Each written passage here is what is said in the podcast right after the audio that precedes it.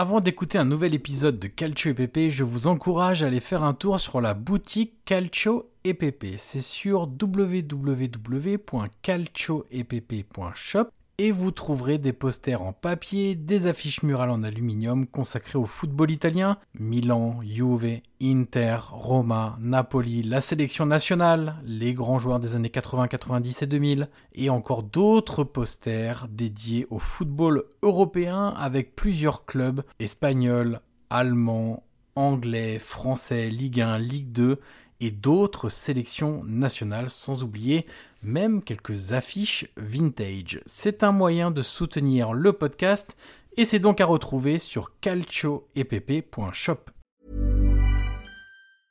I'm Sandra, and I'm just the professional your small business was looking for. But you didn't hire me because you didn't use LinkedIn jobs. LinkedIn has professionals you can't find anywhere else, including those who aren't actively looking for a new job but might be open to the perfect role, like me.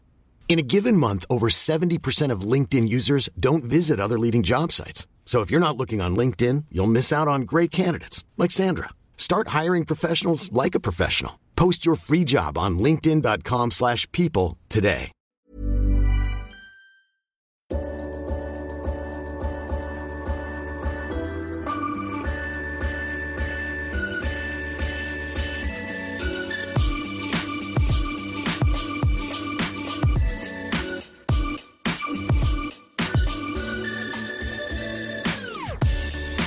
Ancora Totti, lo aspetta Materazzi, Totti si porta quasi in zona tiro, Totti si è liberato, pallonetto, Francesco!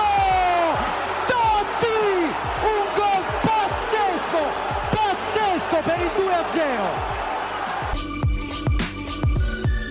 Cacà in percussione, cerca l'ingresso in area ancora, Cacà, davanti al portiere, Cacà, rete, rete, rete, rete, Cacà! Pallone che arriva, Trezeguet! Toni! Trezeguet! Pirlo, ancora Pirlo, di tecco! Tiro! Gol!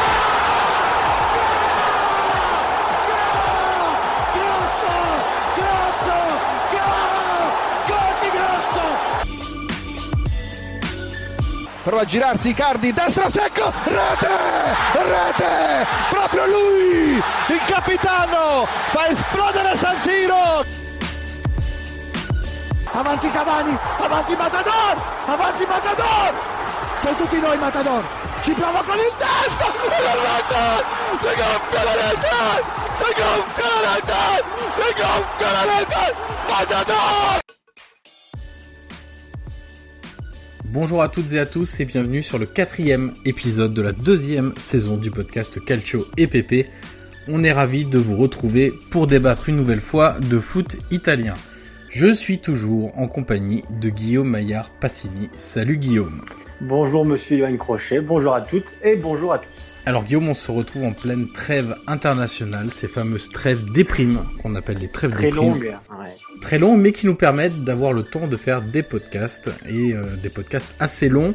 Et justement, on va revenir un petit peu sur, sur ce qu'on a fait dernièrement. Euh, depuis qu'on est passé au, au format mensuel, on se retrouve donc chaque mois avec beaucoup de sujets à évoquer. Vous l'avez remarqué, on fait des podcasts de plus d'une heure trente, voire de deux heures parfois. On a donc décidé de scinder notre contenu actu et thématique, c'est- c'est-à-dire en détail. On va faire un podcast actu comme on a l'habitude d'en faire. Et puis une semaine après la sortie de cet épisode-là, vous aurez nos hors-séries euh, que vous retrouverez. Euh, ça réjouira sans doute ceux qui se plaignent et qui viennent nous voir sur Twitter pour nous dire que l'attente est beaucoup trop longue, Guillaume, entre deux podcasts d'actu. Mais en même temps, ça nous permet d'avoir un peu plus de recul euh, sur ce qui se passe dans le football italien et d'être un peu moins dans l'urgence chaque semaine du résultat ou de, ou de la trend des différents clubs. Alors aujourd'hui, on se concentre donc sur l'actu, sur les matchs de Serie A des quatre dernières semaines. Et dans sept jours, on sortira notre podcast hors série. Et pour ce hors série, l'indice est donc Totti, Baggio, Rui Costa et Del Piero. Franchement, Guillaume, c'est hyper facile. Que c'est facile. Ah, c'est évident facile. même, c'est trop facile. On peut même rajouter les Maradona Platini. Et là, c'est évident que tout le monde aura trouvé le sujet de notre podcast hors série qui sortira donc dans une semaine. Guillaume, on commence donc cette analyse actu, entre guillemets, des, des résultats des dernières semaines avec la Roma. Roma, Roma, Roma. Core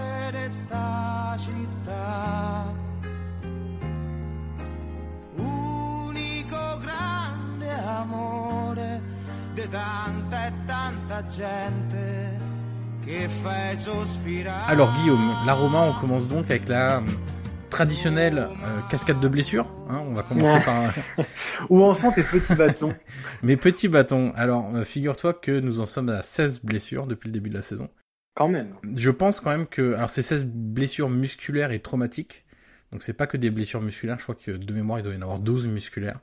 Je pense qu'on aura du mal à atteindre les 50 blessures musculaires de la saison passée. Le, le record va ne sera pas battu et, va durer un petit peu dans le temps. Mais avec toutes ces blessures quand même, Paolo Fonseca a dû inventer un, nouveau milieu de terrain du côté de la Roma avec, et ça ça a été la grosse surprise, Gianluca Mancini au poste de milieu de terrain défensif, lui qui est, euh, rappelons-le, un défenseur central, qui jouait déjà à 3 avec l'Atalanta, qui a déjà dû s'habituer à jouer à 2 sous Paulo Fonseca à la Roma et qui est en plus passé au milieu de terrain.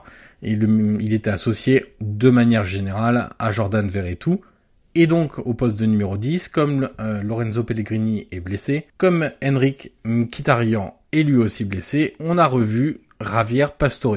Tu veux commencer par euh, quel joueur? Un point sur Mancini ou un point sur Pastore? Écoute, euh, la plus grosse surprise, alors j'hésite entre le fait que Pastore ait enchaîné les matchs et que, ou que Mancini est très bon en, poste du numéro 6. Bon, écoute, on va commencer par Mancini, parce que c'est vrai qu'il euh, m'a beaucoup impressionné euh, dans ce rôle-là. Euh, J'aime beaucoup comment il interprète le rôle, euh, c'est-à-dire qu'il n'est pas forcément là pour flamber, mais il fait les choses bien. il distille, il a une vision du jeu qu'il a dû certainement dû avoir sous Gasperini à l'intendant qui me plaît beaucoup. le volume de ses courses aussi. C'est quelqu'un de très intelligent sur le terrain et c'est vrai que la façon qu'il a d'interpréter le rôle-là, euh, moi, me plaît beaucoup. C'est une vraie surprise parce que euh, on l'avait pas beaucoup vu dans ce rôle-là. Euh, comme tu l'as dit, c'est aussi dû par rapport à toutes les blessures à laquelle a été confrontée la Roma. Mais c'est vrai qu'on peut dire que Fonseca a dû bricoler et que parfois, quand tu bricoles, tu découvres aussi des belles surprises et que je ne sais pas ce qu'on a pensé de toi, mais c'est moi, Mancini en poste de numéro 6 m'a beaucoup plu. Alors il m'a beaucoup plu aussi. Il y a un avantage, enfin il y a un, un inconvénient pardon majeur à ça, c'est que du coup tu détruis ou tu déconstruis entre guillemets la paire euh, Smalling Mancini en défense qui elle me paraît très intéressante également. Fazio lui euh, bon a eu un peu plus de mal lors de, de ses récentes prestations et, du coup euh, le mettre au milieu bon là la question se pose pas parce qu'il n'y avait pas le choix concrètement. C'est ça. Mais avec le retour des différents blessés, je pense que Mancini repassera dans la défense centrale et pour moi c'est là où il est le, le meilleur. C'est intéressant ce que tu as dit sur, euh, sur Gasperini parce qu'on sait comment marche la défense à 3 de Gasperini et les rôles des deux stoppers euh, dans la défense à 3 qui ont beaucoup de responsabilités dans l'utilisation du ballon par la passe qui doit être souvent quand même verticale et pas seulement vers les joueurs de côté mais aussi dans euh, cette faculté à avancer ballon au pied.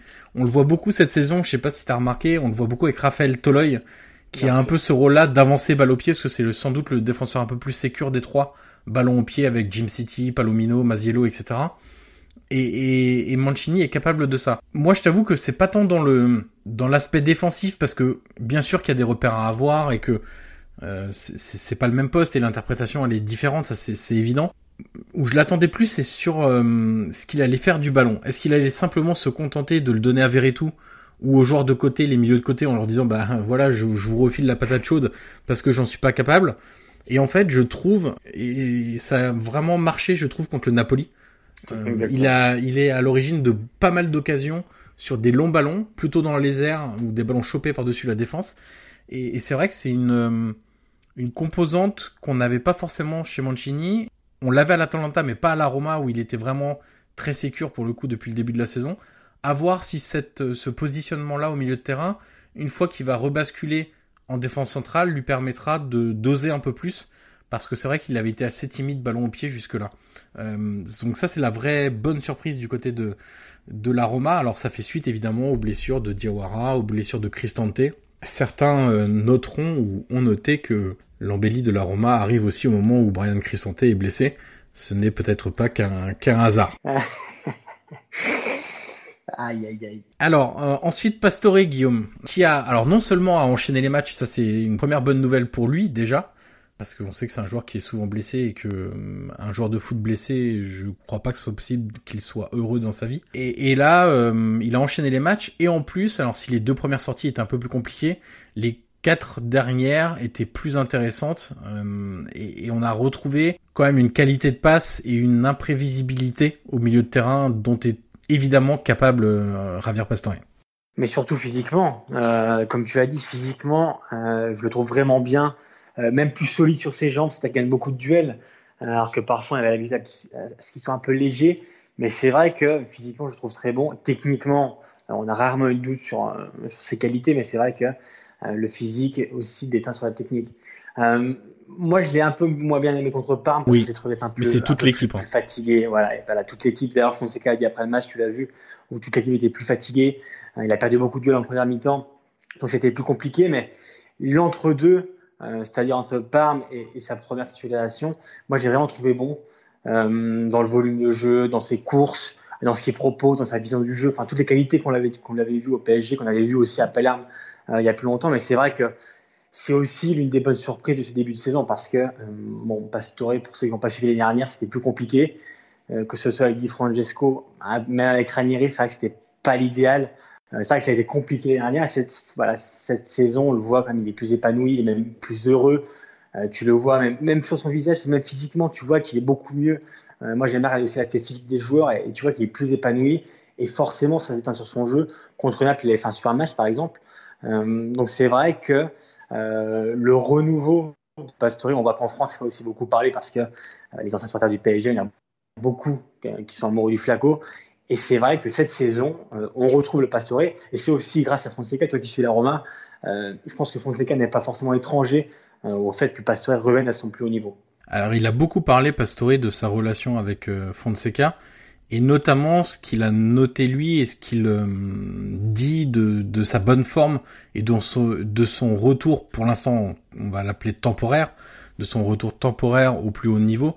C'est une discussion en début de saison avec Paulo Fonseca et le staff de Paulo Fonseca en leur expliquant ses problèmes physiques, visiblement pas que physiques non plus, et Fonseca a mis en place des exercices pour essayer de consolider sa structure musculaire et il lui a peut-être donné un peu plus de temps pour revenir sans lui mettre trop de pression. Euh, on sait que l'année dernière, il y avait aussi le poids bah, du transfert, du salaire, hein, mine de rien, c'est ça compte aussi. Du contrat, ouais. Du contrat, on rappelle que c'est de mémoire le deuxième plus gros salaire du club derrière Edin Zeko, donc ça compte aussi dans un club qui est pas habitué à, à donner des très gros salaires, on n'est pas à la Juve ou à l'Inter. Effectivement, dans ce que tu as dit, ce que je retiens aussi, c'est son attitude à la perte du ballon avec beaucoup de pressing et aussi des courses défensives vers l'arrière qui lui ont permis de remporter de très nombreux duels pardon euh, dernièrement. Et de mémoire c'est contre le Napoli c'est le joueur qui remporte le plus de duels du côté de, de la Roma.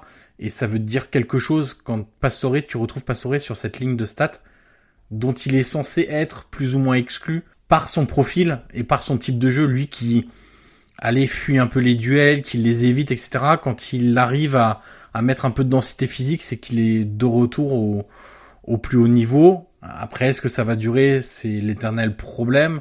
Il va y avoir aussi des retours de blessures. Normalement, après la trêve, on a Kitarian qui doit revenir, notamment, même s'il avait joué plutôt sur le côté gauche avec. C'est vrai euh, qu'on les aurait presque oubliés. Hein. Bah oui, tu as Kitarian, tu as Lorenzo Pellegrini qui est pas très très loin non plus, ce sera sans doute début décembre.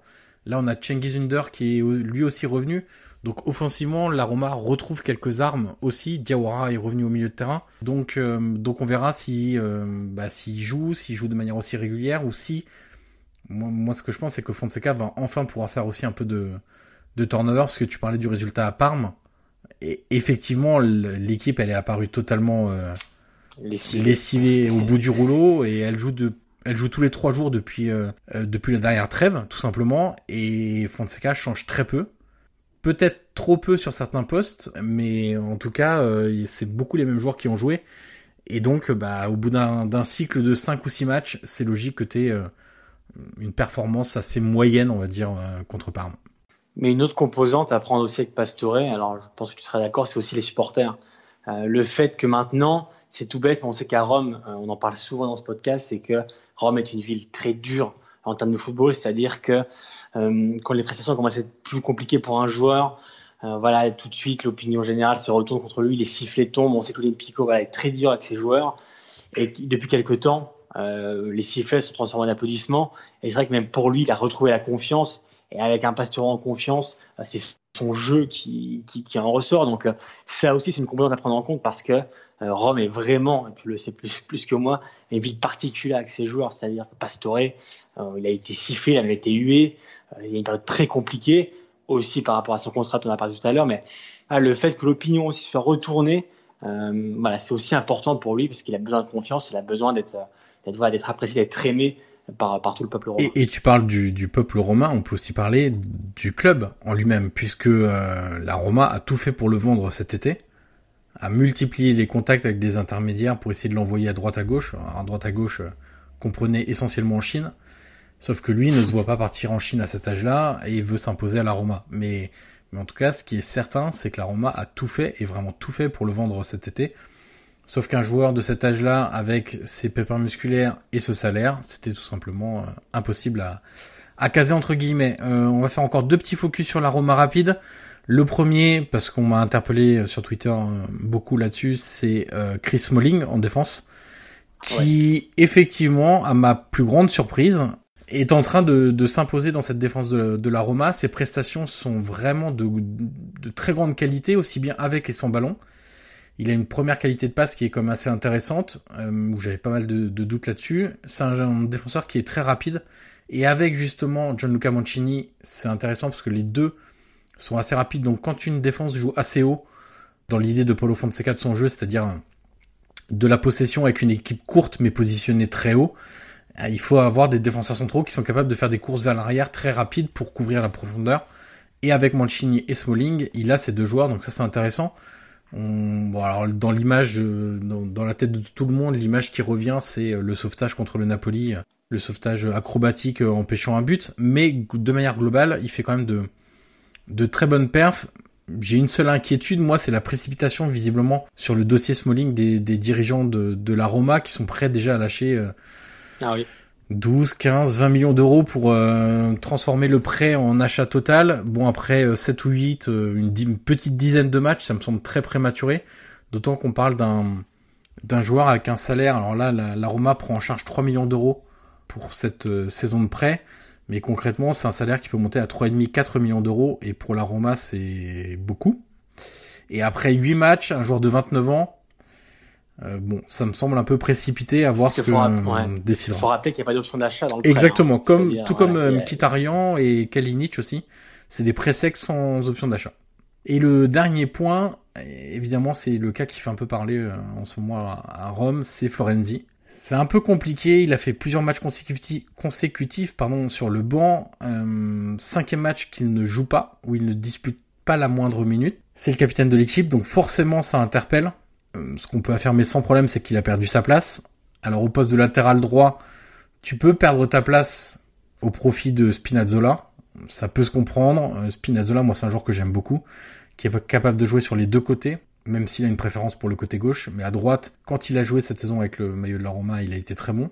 Le problème, c'est que quand David Santon commence à te passer devant, euh, ça devient un peu plus compliqué. Alors, moi, ce que je vois là-dedans, c'est que deux choses. La première, c'est que Fonseca a vraiment compris, après l'avoir installé en début de saison, au poste de latéral droit, enfin, avoir continué ce que font tous les entraîneurs avec Florenzi depuis maintenant 4 ou 5 ans, que ce n'est pas son poste. Et donc, on l'a vu à travers les performances, Florenzi n'est absolument pas un défenseur. Il a aucun mécanisme sans ballon de défense. Et en plus, il manque énormément de concentration sur les phases arrêtées ou sur des ballons qui viennent de l'opposé. Et ça, c'est juste pas possible quand une équipe veut avoir des, objectifs, on ne parle pas de titre, hein, mais des, objectifs hauts entre guillemets, c'est-à-dire euh, se qualifier pour la Ligue des Champions.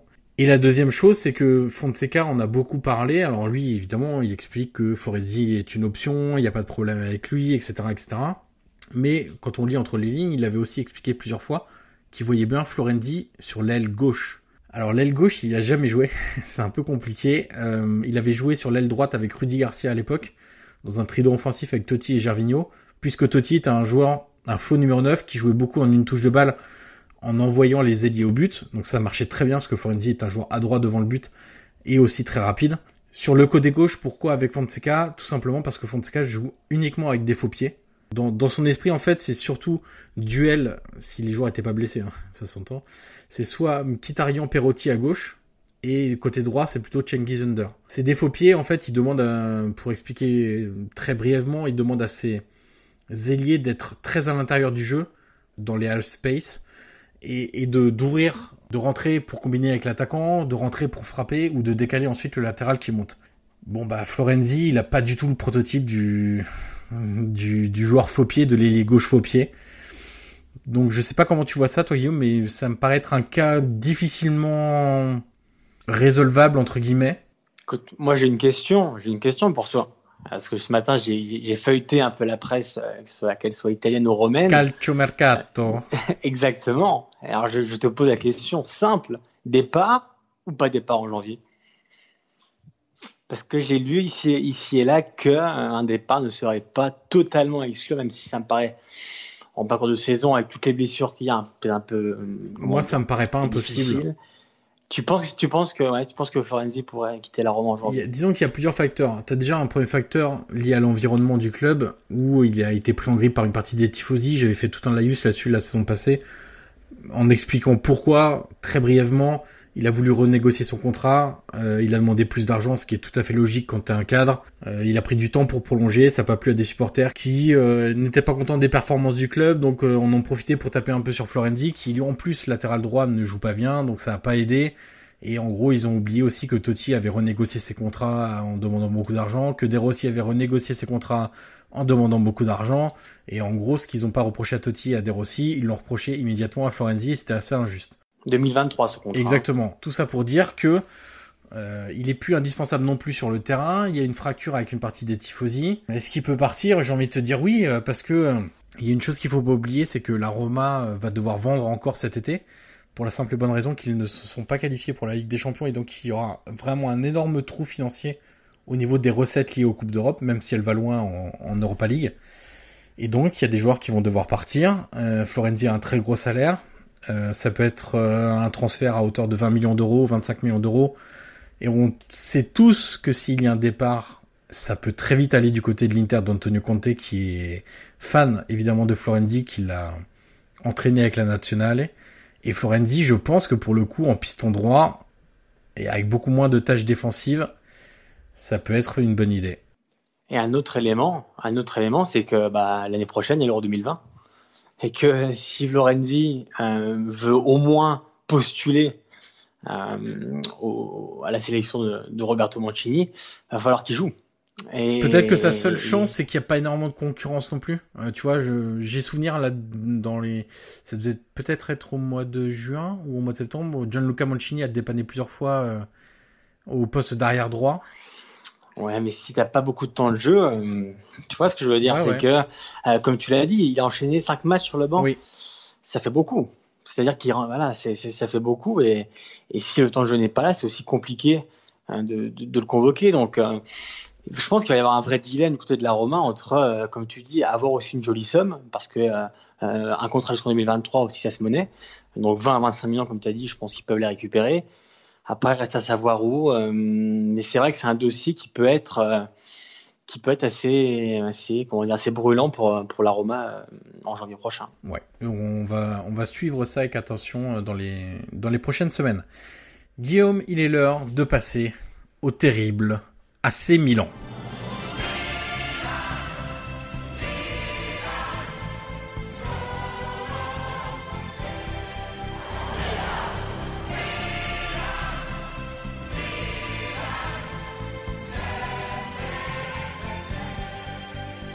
Alors Guillaume, l'AC Milan.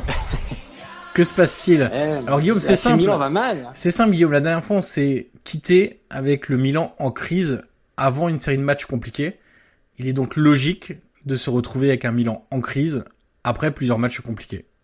Écoute, est-ce que tu as quelques chiffres? Allez, vas-y. Des chiffres, des, des chiffres tout simples.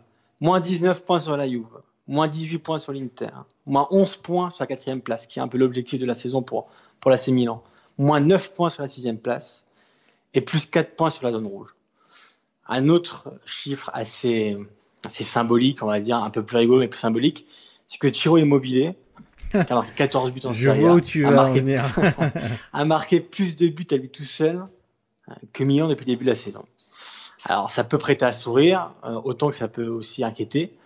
Mais c'est vrai que, comme tu l'as dit, on a quitté la Milan en crise, on retrouve la Milan en crise. C'est une période, comment dire, très critique pour, pour le club. Ils sont 14e. La zone rouge, on va dire, est là. Alors personne n'a envie d'imaginer. Moi, j'ai un peu tiré son d'alarme sur Twitter uniquement pour dire que euh, évidemment que ça paraît utopique quand on parle de Milan parce que parce que voilà c'est un peu inconcevable mais parfois tu sais, euh, tu sais dans les saisons comme ça ça peut aller très vite. Alors ils ont voilà il y, a la chance que derrière euh, c'est aussi lent ça n'avance pas beaucoup. Mais il faut oublier que Milan le, groupe et l'effectif le plus jeune de Serie A. Donc il faut que les joueurs se rendent compte de la situation dans laquelle est le club la situation dramatique dans laquelle est le club. Et en plus, voilà, on a souvent parlé dans ce podcast, c'est aussi l'enjeu financier de cette saison. Euh, vous, avez, fait un très beau papier sur Eurosport sur la crise euh, que je conseille à, tous les tifosi, où tu expliquais que Milan avait dépensé, je crois, près de 500 millions d'euros sur les six dernières années sur le mercato. C'est une somme énorme. Et quand tu vois dans l'état dans, lequel est le club, euh, ça fait peur. Ça fait peur pour, les supporters, pour l'équipe. Euh, voilà, c'est assez inquiétant. Et surtout, hum, même de, ce que je lis sur les médias, c'est que on a beau avoir, euh, avoir plusieurs, plusieurs, plusieurs issues. Euh, voilà, j'ai l'impression que Pioli, euh, alors tâtonner un peu, c'est beaucoup mieux, on va pas se mentir. Depuis quand même le changement où Gianpaolo était très vague, euh, c'était compliqué de déchiffrer son jeu. Par contre, Pioli, voilà, c'est un peu plus simple. Les schémas sont plus clairs. Bah, disons que tu vois l'idée, je me permets de te couper, Exactement. tu vois l'idée avec Pioli, le problème c'est que l'idée elle est pas brillante quoi. C'est très élémentaire, très élémentaire, mais c'est pour ça que Maldini et Boban l'ont choisi. Alors on, rappelle que le plan A c'était évidemment le Spalletti, mais qui était sous contrat avec l'Inter. Moi je pense que la, saison du Milan a basculé là. Euh, J'en ai déjà parlé à l'époque, c'est qu'entre Pioli et Spalletti, t'as quand même une énorme différence. Pioli est un, est un bon entraîneur, mais d'une équipe moyenne. Spalletti, on parle d'entraîneur qui, euh, sur 13 euh, saisons professionnelles, il me semble, a fini 12 fois dans les 4 premiers. C'est-à-dire que c'est une garantie. On va me dire, oui, mais l'Inter, l'année a fini avec un point d'avance. Oui, mais peut-être, mais il y allait. Euh, L'Inter, si aujourd'hui est là où elle est avec Conte et qu'elle redevient un peu l'Inter qu'on a connu jadis, c'est aussi grâce à Spalletti. C'est Spalletti qui a remis l'Inter sur des bons rails. D'ailleurs, il avait succédé à Pioli pour la, pour la petite histoire à l'époque. Mais moi, je pense que la, la saison du Milan a basculé là. C'est-à-dire que en ne pouvant pas prendre Spalletti ou du moins en ne faisant pas tout pour le prendre. Alors comment tu l'interprètes toi ça? C'est qu'ils n'ont pas tout fait pour le prendre? Ou c'est qu'ils ne pouvaient pas? Parce que si c'est qu'ils ne pouvaient pas, ça, ça éclaire aussi sur la dimension économique du club actuel, actuellement pardon. Et je, je renvoie à un papier de mémoire de Stanislas Touchot pour l'AFP, mais qui est juste signé AFP sur Libération, sur l'état des finances du, du club milanais. C'est aussi complexe. Euh, les bilans sont dans le rouge depuis des années. Et donc, est-ce qu'il pouvait se permettre de prendre un très gros salaire avec une très forte indemnité pour euh, Luciano Spalletti? Visiblement, peut-être pas. Le gros problème, c'était, tu le sais, c'est que Luciano Spalletti est sous contrat avec l'Inter, mhm. euh, c'est que l'histoire s'est mal finie et qu'on connaît l'homme qui est Luciano Spalletti et que lui ne voulait pas lâcher un euro à l'Inter. Disons que c'est un Toscan fier. exactement, il, est resté sur ses positions, il n'a pas voulu lâcher.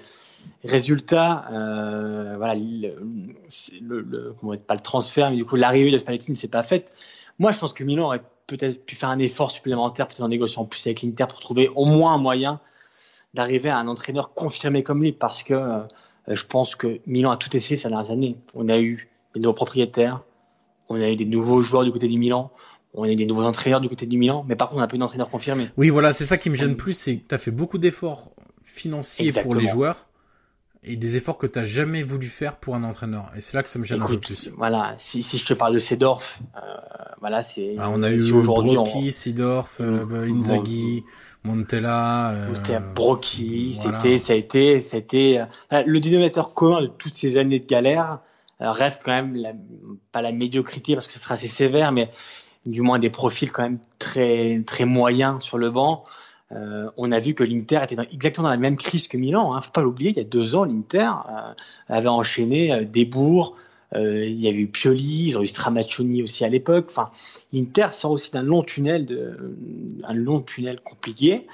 Et avec Spalletti, ils ont retrouvé une assurance, une garantie. ils sont revenus jouer les premières positions, du moins les quatre premières. Ils sont réinstallés en Ligue des Champions pendant deux saisons avec Spalletti. Et avec Conte, voilà, on passe le, le, step supplémentaire, l'étape supplémentaire, et maintenant on joue le titre. Jusqu'à quand? On verra bien, on en parlera tout à l'heure, mais du moins l'Inter est là. Il y a eu des champions, elle fait aussi bonne figure. Donc, euh, moi, je pense que pour Milan, l'Inter, ça reste quand même un exemple. Alors, je sais bien que les tifosi du Milan en voudront, mais voilà, l'Inter, euh, pour redevenir l'Inter qu'on a connu, mise sur des coachs confirmés. Disons qu'ils ont arrêté de faire des erreurs à un moment donné, l'Inter, et Milan n'arrête pas en termes de, de choix d'entraîneur. Et pour le parler alors plus plus d'actualité, le, le, le, gros bémol, le gros point noir de cette saison pour Milan, c'est l'attaque. Évidemment, Piatek est méconnaissable. Alors, je pense que tu l'as vu comme moi, c'est qu'on le reconnaît pas du tout. Euh, Est-ce qu'il a surperformé l'année dernière? Je pense aussi. Mais je me permets juste de te couper un instant, Guillaume, euh, à propos de ça, parce que j'ai peur d'oublier après, sur la surperformance de de Piontek. Euh, tu te souviens au tout début de, de saison, euh, on avait parlé de bah, des premières performances de Piontek et on avait regardé ces fameux expected goals et le nombre de buts marqués. Et à un moment donné, je sais pas, c'était peut-être vers euh, octobre, fin octobre, début novembre, ça devait pas être loin de, de dans ce moment, enfin de ça correspondant à la période actuelle il avait quasiment le double de buts marqués par rapport à ses expected goals. C'est-à-dire qu'il surperformait beaucoup et que ses buts venaient de situations qui n'étaient pas forcément très au départ qu'on qui ne devaient pas être aussi décisives euh, ou qui ne lui permettraient pas de marquer autant de buts. Et visiblement là, euh, tu te souviens de ce fameux but aussi ensuite en, quand il arrive au Milan à Bergame, un but qui vient de nulle part. Où Tu dis l'expected goal était à peut-être à 0,10 ou quelque chose comme ça. Oui, je pense qu'il y a une part de, euh, il est en surperformance. Il y a aussi une part de, actuellement, il est en sous-performance, clairement. Exactement, voilà, comme tu dis. Et au-delà de, ses performances, il y a une certaine attitude aussi sur le terrain. C'est que tu peux pas te, te comporter comme il se comporte aujourd'hui, c'est-à-dire qu'il est très lourd, il est très lent. Euh, il a une sensation de ne pas avoir envie, c'est-à-dire que quand, quand, le ballon arrive dans sa zone, il perd quasiment tous ses duels de la tête.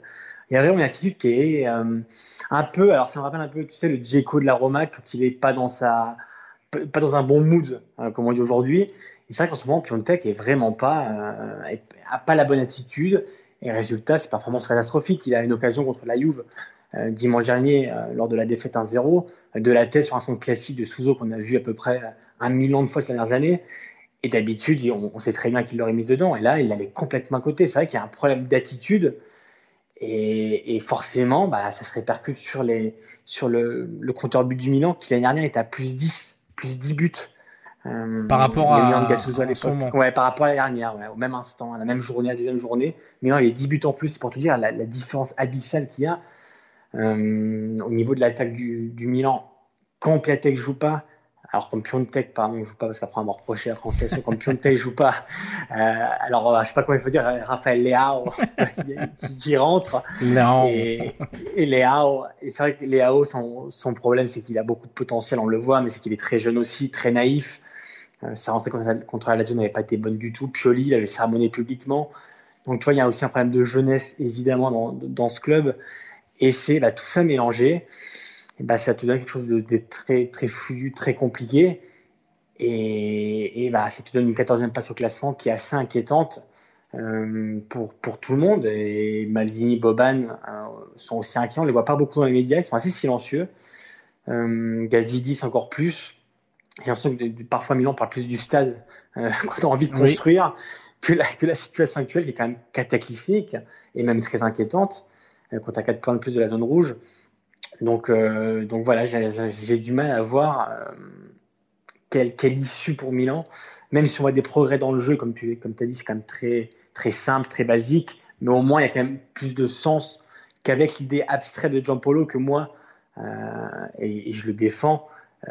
Moi, j'aimais beaucoup ce que, prenait Jean-Paulo dans son, dans son discours, ses conférences de presse. Je pense que tu seras d'accord. Quand on le voit parler, c'était quand même très séduisant. Après, voilà, entre, entre l'idée et la mise en pratique, parfois il y a, il y a une frontière et, et Gianpaolo ne l'a pas, n'a pas faite parce que l'équipe aussi est très jeune, donc ils ont peut-être pas compris euh, tous les circuits, tout, toutes les idées de Gianpaolo. Avec Pioli, voilà, on sait que c'est quand même plus simple, plus, plus rustique entre guillemets. Mais les résultats, alors le calendrier a été compliqué, il y a eu la Juve, Il y a eu la Lazio. Euh, il y a Naples. La, la trêve, voilà, il y a, il y a Naples.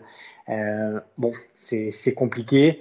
Euh, alors, je sais pas si toi, tu as d'autres individualités comme ça qui te sautent aux yeux. Non, mais pour. Négatif, alors, en négatif, pas spécialement, mais pour revenir, j'ai eu le temps de checker pendant que tu, tu parlais. Euh, alors déjà la première chose c'est d'un point de vue collectif, la Lazio est à, en termes de production à 14,7 expected goals et 11 buts marqués donc elle sous-performe mais en même temps 14,7 sur 12 journées c'est assez faible euh, en termes de production offensive ça, ça confirme aussi euh, tout ce qu'on répète depuis un peu plus d'un an maintenant où euh, l'animation c'est on donne à Souzo et on voit un peu ce qui se passe pour schématiser même s'il pourrait y avoir un peu plus peut-être un peu plus de variété cette année que, que la saison passée. Euh, pour revenir sur euh, sur Piontek, pour donner aux auditeurs vraiment les les chiffres exacts. Donc là actuellement il a marqué 3 buts avec 5,65 expected goals donc qui sous-performe clairement. À la même période après 12 journées l'année passée, il avait marqué 9 buts avec 4,24 expected goals. Donc il était en surperformance totale avec plus du double entre euh, le, les buts marqués et les buts attendus, entre guillemets, pour essayer de faire une, traduction un peu littérale d'expected goals. Donc voilà, ça symbolise effectivement ce que tu disais sur le passage euh, très compliqué de Piontek. Maintenant, c'est pas le seul.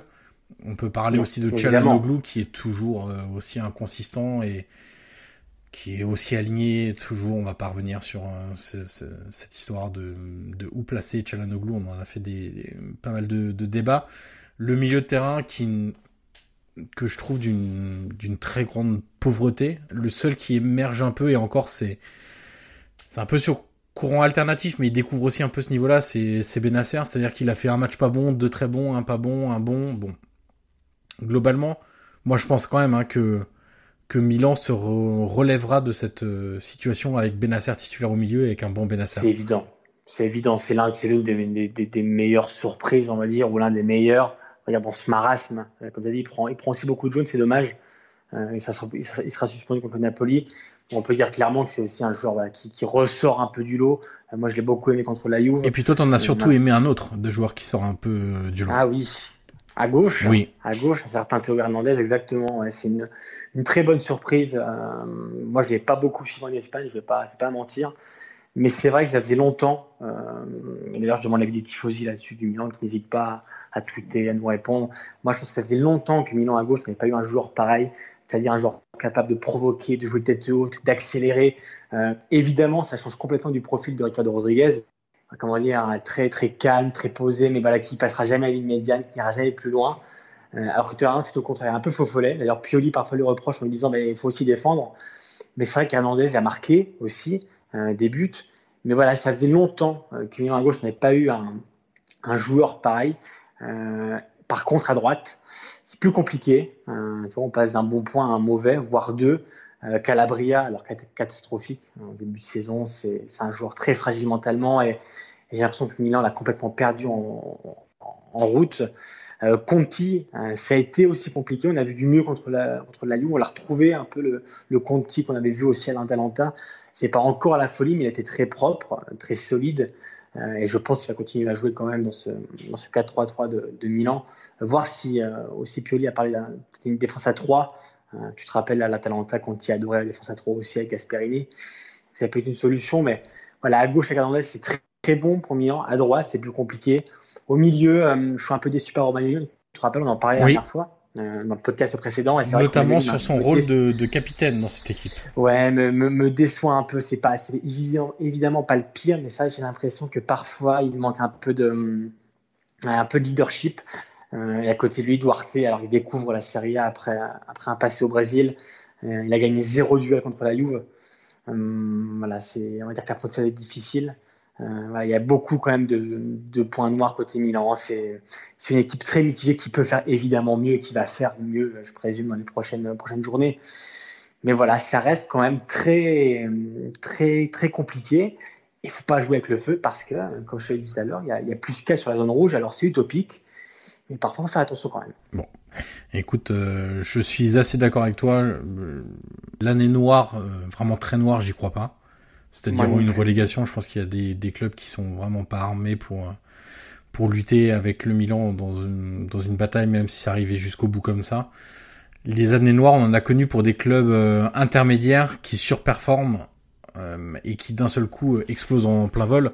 On peut penser à la Sampdoria par exemple, assez récemment en, Italie. On peut penser à au niveau européen à d'autres clubs type Newcastle, type Auxerre en France, etc. Mais bon, un très grand club basculer comme ça, j'y crois pas vraiment. Disons la saison, on, se profile quand même vers une saison très anonyme. C'est-à-dire dans le milieu du classement, dans le ventre mou, euh, à moins qu'il y ait vraiment un cataclysme devant. Alors après, ce qui peut sauver Milan, c'est peut-être le fait que devant, bon, bah, ça gagne, parfois ça perd le Napoli en crise. Est-ce que Cagliari, on en parlera tout à l'heure, va tenir? Bah, C'est peut-être ce qui peut les sauver, mais en tout cas, pour le moment, on se profile vers une saison euh, anonyme pour, pour, pour Milan. Euh, on va passer du coup à, à la Juve, le, le leader de ce championnat de Serie A.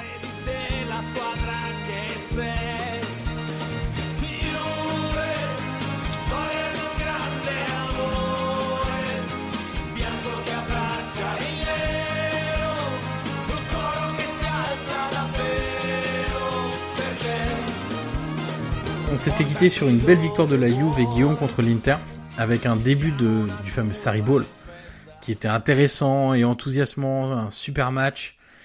Et puis un mois plus tard, après, cette après cette confrontation contre l'Inter, eh bien, ça reste un peu quand même la, la seule rencontre de cette qualité-là, avec une Juve qui est retombée dans ses travers, on peut dire travers un peu organisationnel ou travers de, manque d'intensité, euh, un rythme très très lent et une équipe qui est sauvée, tout comme avec Massimiliano Allegri, par ses individualités.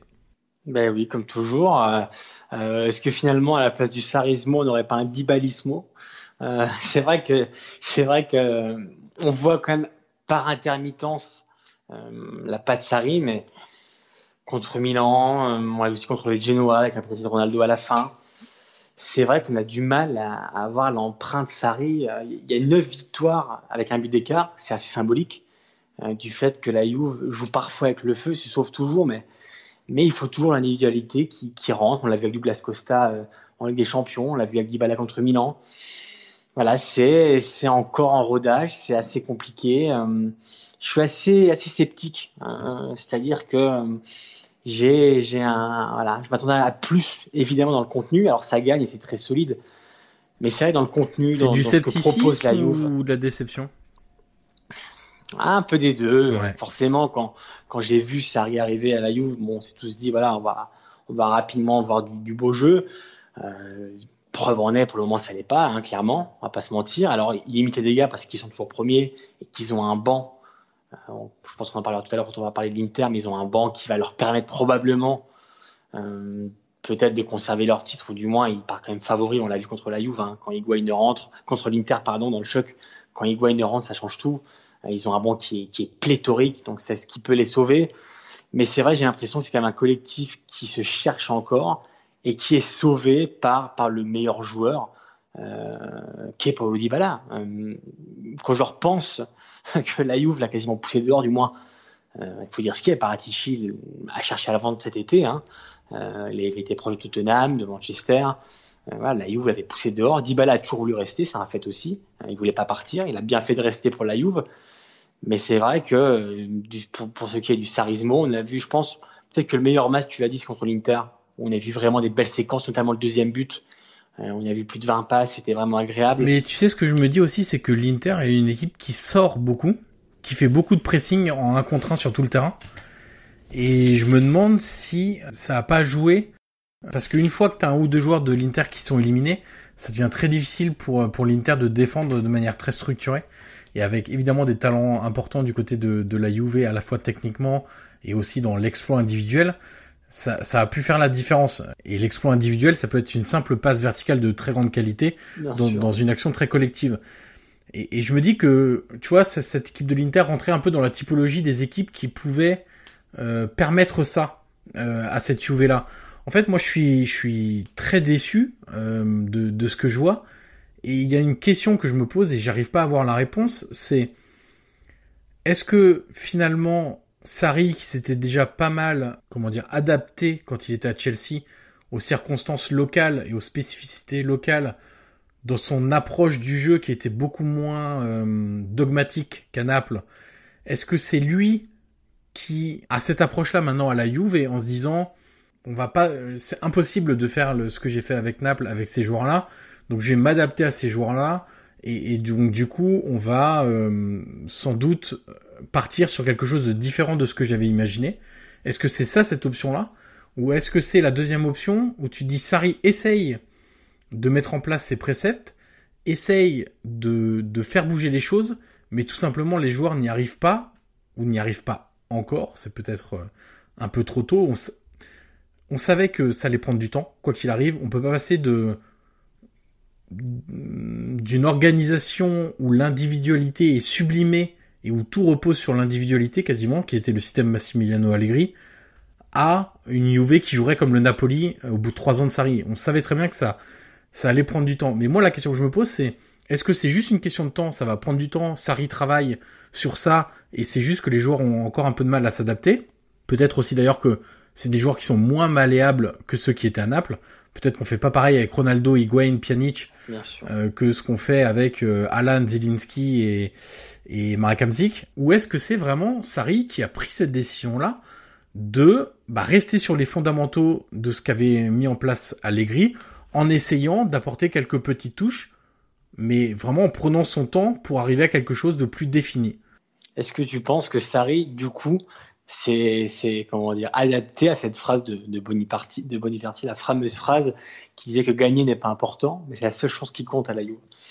Tu vois, il y, y, y, a ce paradoxe-là. On l'avait vu tout de suite hein, quand Sarri est arrivé. D'ailleurs, en conférence de presse de, de présentation, quelqu'un, un journaliste lui avait posé.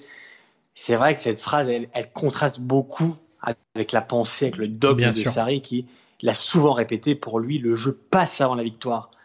Quand tu es à la Juve, le jeu est important, mais pas plus que la victoire.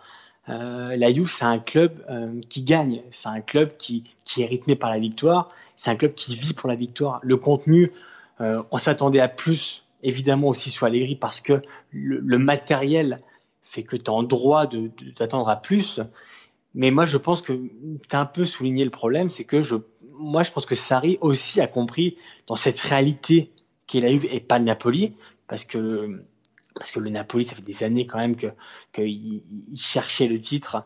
Euh, ils l'ont pas gagné, ils sont passés tout près.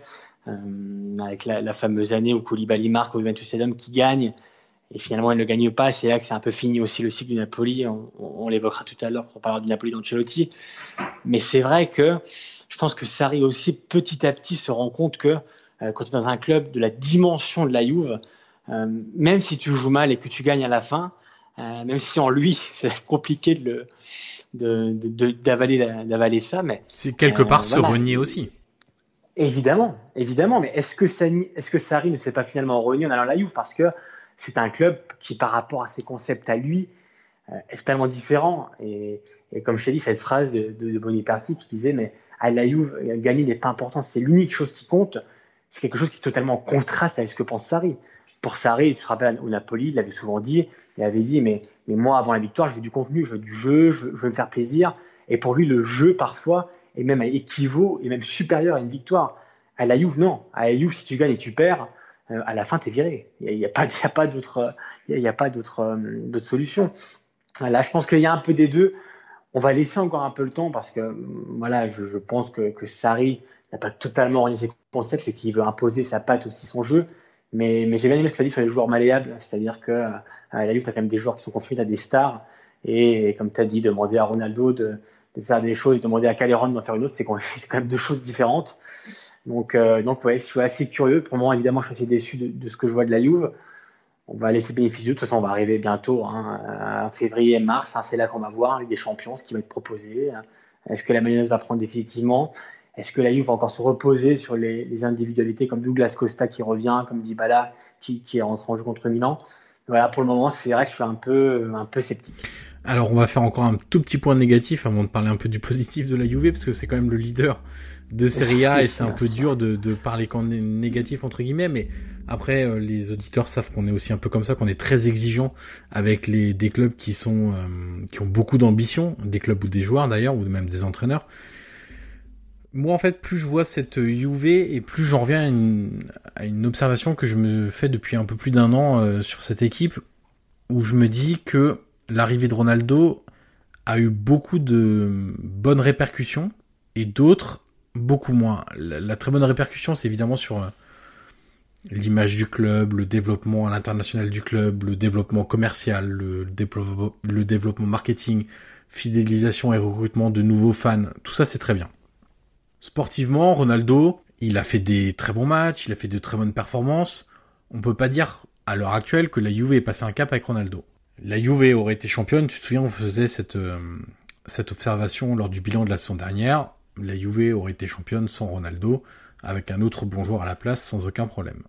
Et le fait d'avoir dépensé autant d'argent pour Ronaldo, ça t'a obligé à faire des choix aussi.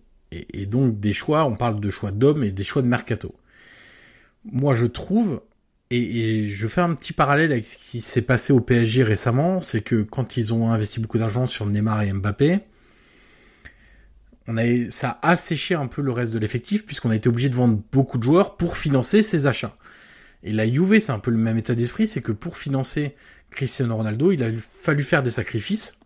Et il a fallu faire des sacrifices. Je pense notamment à Joao Cancelo, qui pour moi est une énorme erreur euh, du côté de la Juve de l'avoir laissé partir. C'est un autre débat.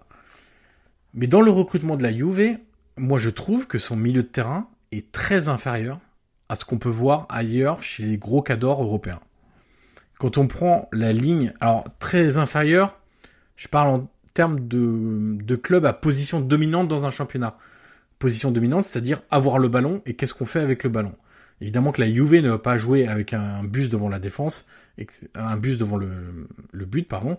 Donc c'est une équipe dominante parce qu'elle a le ballon et c'est plutôt les autres, les adversaires, qui, et hein. voilà, qui vont avoir une position d'attente et donc ça réduit les espaces, ça offre beaucoup de difficultés à ces clubs-là parce que bah, concrètement, euh, passer un bus ou passer un mur, c'est compliqué. Et justement, dans ce milieu de terrain de la Juve, moi je pense qu'il manque à l'heure actuelle des joueurs qui te permettent de euh, fendre l'armure des adversaires. Aujourd'hui, il y en a qu'un, c'est Pjanic, qui par une passe, une ouverture, une frappe de loin, peut faire ce, genre de choses. Le problème de Ronaldo, et je reviens à Ronaldo du coup, c'est que Ronaldo est un joueur qui prend de l'âge et qui ne défend plus. Alors déjà qu'il défendait pas beaucoup avant, mais maintenant c'est clair et net, il défend plus. Donc tu te retrouves obligé d'avoir un milieu de terrain renforcé. Quand t'es avec Ronaldo, quand t'es la Juve, si tu veux aller loin en Ligue des Champions, sachant que Higuain n'est pas non plus un mort de faim dans le travail défensif et que de toute façon sa condition physique ne lui permet pas de répéter de nombreuses fois des, efforts intenses, ça veut dire que déjà t'as deux joueurs qui ne sont pas très utiles une fois que t'as pas le, le, ballon. Donc, Allegri, comme Sarri, j'ai l'impression, se dit, bah, je vais mettre un milieu de terrain renforcé qui va me permettre de couvrir défensivement les efforts que ne font pas ces joueurs-là. Donc c'est pour ça que tu as beaucoup de profils type Matuidi, euh, Kedira, Kedira, Emre Chan. Moi je trouve que tu vois, je me suis je me suis dit bah, tiens, imagine demain tu es entraîneur de la Juve, qu'est-ce que tu fais? Et le problème c'est que si tu veux mettre et Ronaldo et un attaquant, c'est assez compliqué. Le seul système tu te dis euh, c'est garder ce que fait un peu Sarri en 4-3-1-2 en disant bah je mets je laisse Ronaldo et Higuain devant, tant pis. Le problème, c'est que si tu veux avoir beaucoup de créativité, ça veut dire Dybala en 10. Dybala, c'est pas non plus celui qui défend le plus, on est d'accord. C'est pas celui qui va être le plus impactant une fois que t'as pas le ballon. Donc ça te fait déjà trois joueurs. Après, le problème, tu peux dire, bah, je vais mettre Ramsey au milieu. Parce que là, concrètement, Ramsey, il joue beaucoup en position de 10. Donc tu mets Ramsey dans le milieu à 3 avec Pjanic. Sauf que là, est-ce que ton équipe va être vraiment équilibrée? J'en suis pas persuadé. Si tu mets même que Matuidi, Pjanic et Ramsey, qui est un joueur qui est capable de prendre beaucoup les espaces, de faire beaucoup de, courses, exactement, faire beaucoup de courses vers l'avant, pardon. Avec en plus Dybala, Higuain et Ronaldo, je suis pas persuadé que ton équipe soit équilibrée. Sauf que face à certains adversaires, c'est vraiment, moi je pense, la compo qu'il faudrait. Parce que Ramsey plus Pjanic plus Dybala, ça va t'amener des possibilités très nombreuses de faire vivre le ballon très rapidement, de jouer en une touche, de prendre les espaces, de se projeter, de décaler, de jouer en retrait, en une touche, de, de, jouer avec les latéraux, enfin tu vois, de faire des ballons chopés par-dessus la défense, enfin beaucoup de choses, de combiner avec les attaquants, etc. Sauf que là, quand moi on m'aligne euh, Matuidi, Pjanic, Kedira, Ramsey en 10 et Higuain Ronaldo, c'est trop peu pour moi. Et en fait, je, je trouve, moi, qu'il manque, il y a beaucoup de milieux à la, à la Juve, très bien, il y en a 6 ou 7 de haut niveau, pour moi il en manque un voire deux de très haut niveau. ce que tu reproches, c'est un manque de créativité Ouais. au milieu, un manque de technique, de, de, ouais, de qualité. Ouais. Mais en fait, tu vois, si tu reprends l'équipe de du Napoli de, de Sarri, t'avais quand même des, des des milieux qui jouaient plus quoi. T'avais euh, des Hamsik, des Insigne quand il était intégré euh, dans une ligne 2-3. T'avais Insigne, Hamsik, Zielinski, Euh, Même Alan, même Alan qui- qui, ballon au pied est, est bien meilleur Ah que oui. par exemple qu'un qu'un Kedira, euh, vraiment quoi. Donc euh, voilà, je, je suis pas sûr que le milieu de terrain de la Juve soit adapté aussi aux idées de, de Sarri. Voilà, c'était un très long laïus. toute fa- mais, non, non, euh, mais de toute façon, on l'a vu. Hein, euh, pour ceux qui n'ont pas vu Milan, pour ceux qui n'ont pas vu Juve Milan, euh, ballon au pied. euh, en plus, Milan, Milan jouait en 20 mètres, jouait très court et jouait très bas, repartait après. Et c'est que ballon au pied, la Juve manquait totalement de créativité. Ça décalait pas, c'était lent, euh, beaucoup d'erreurs, beaucoup de ballons perdus, beaucoup de déchets techniques. Euh, comme tu l'as dit, euh, les équipes qui jouent la Juve, forcément, euh, reculent, attendent et, et espèrent en un contre. Et c'est ce qu'a fait un peu Milan, euh, un peu Milan à la sortie de balle aussi sortais très bien. Mais quand la Juve avait le ballon au pied, à part Pjanic, avec qui tu te dis, là, il peut se passer quelque chose. il y a Dybala, il y a Dybala Donc, qui est dans ce rôle-là. Et Dybala est rentré après, et forcément, euh, ça a Ça fait la différence tout. parce que, bah, voilà, évidemment. Bah, parce que c'est le joueur, c'est le joueur le plus technique de la Juve, c'est le, c'est le joueur le plus, le plus, avec le plus de fantaisie, avec le plus de d'idées, de techniques. C'est un joueur, euh, quand je te dis qu'ils ont, ils ont, été- ils étaient à deux doigts de le vendre, euh, plus par contrainte, certainement que par envie. C'est quand même assez dingue de, de se dire que voilà, à l'heure d'aujourd'hui, Dybala quand même est le- la pierre angulaire quand même de, de la Juve. Et quand il joue pas, tout de suite, tu le vois, tu le ressens dans le jeu, dans, dans la créativité, dans plein de choses. Alors, tu vois, je, je- je viens de penser à quelque chose. Là, certains vont dire, euh, bon, il raconte n'importe quoi. D'autres vont dire, bah, c'est obvious ce qu'il raconte, euh, selon les orientations de chacun. Mais tu prends un milieu de terrain Brozovic, Sensi, Barella, c'est infiniment supérieur au milieu de terrain de la Juve sur cette caractéristique-là. Bah, t'as Barella qui est, qui est le moteur de l'équipe et puis les deux autres qui sont un peu le cerveau aussi. Donc, euh, Et cette, cette équipe de la Juve, je trouve, au milieu de terrain, a un cerveau et des suiveurs. Sauf que un cerveau, parfois, ça sera pas suffisant. Et je suis persuadé que dans certains gros matchs, ça sera pas suffisant. bah, de toute façon, comme je t'ai dit, on va le voir. euh, Ils sont qualifiés pour les huitièmes. Euh, tu l'as dit tout à l'heure, Ronaldo est venu là pour gagner avec des champions. Euh, sans lui, la Juve aura gagné le titre l'année dernière et probablement le gagnera encore. Ronaldo est arrivé pour la Ligue des Champions. L'année dernière, il avait marqué à lui tout seul les buts contre l'Ajax, contre l'Atletico. Euh, cette année, on va voir ce qui, ce qui se passe, mais, mais c'est évident que l'objectif euh, primordial reste le Scudetto parce que c'est une formalité, j'ai envie de te dire, depuis 8 ans, ou presque une formalité. Et cette année, avec des champions, euh, alors comme tu dis, Ronaldo est vieilli aussi. Hein, Oui. Donc, euh, au bout d'un moment, il va pas pouvoir chaque année euh, résoudre tout à lui tout seul. Sarri est aussi là pour ça. Donc, c'est aussi là qu'on va avoir un peu le révélateur de la saison de la, de la Juve. On passe désormais, Guillaume, au grand rival, l'un des grands rivaux de la Juve, euh, le Napoli. Et à Naples, on n'a pas le droit Aïe. de prononcer le mot Juve.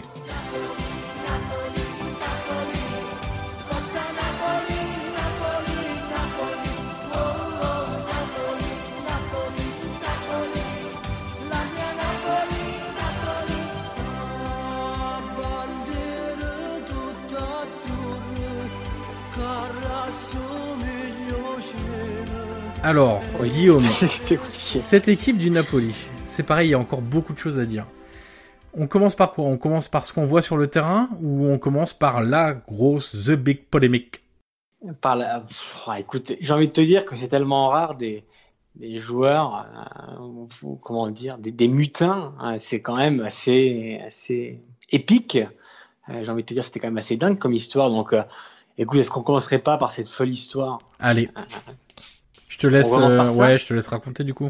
Euh, après la défaite contre la Roma, euh, si je ne m'abuse, c'était le samedi, le dimanche, Aurelio De Laurentiis, le président, voilà, déclare, non c'était le lundi, il déclare que, que, que le Napoli est en retiro. Donc pour ceux qui ne le savent pas, le retiro c'est la mise au vert, c'est-à-dire que les joueurs sont interdits de, de voir la famille, de voir les amis.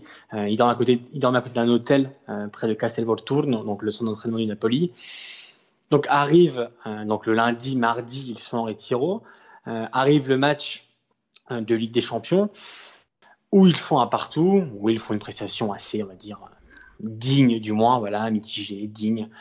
Et sauf qu'à la fin du match, les joueurs qui devaient repartir en retiro parce qu'il était prévu jusque dimanche, donc face au match pour, avant le match face au Genoa, et, à la fin du, du match, les, les, joueurs de Napoli dans le vestiaire mm, s'en prennent au vice-président euh, Edo, Edo De Laurentiis, qui est le fils du président Aurelio, et ils leur disent bah non, nous on repart chez nous, on va voir nos familles. En gros, que tu le veuilles ou non, nous on s'en va. Donc voilà, une espèce de mutinerie, hein, plus ou moins. Et ils sont tous repartis chez eux, euh, contre évidemment la vie et, euh, de leurs dirigeants.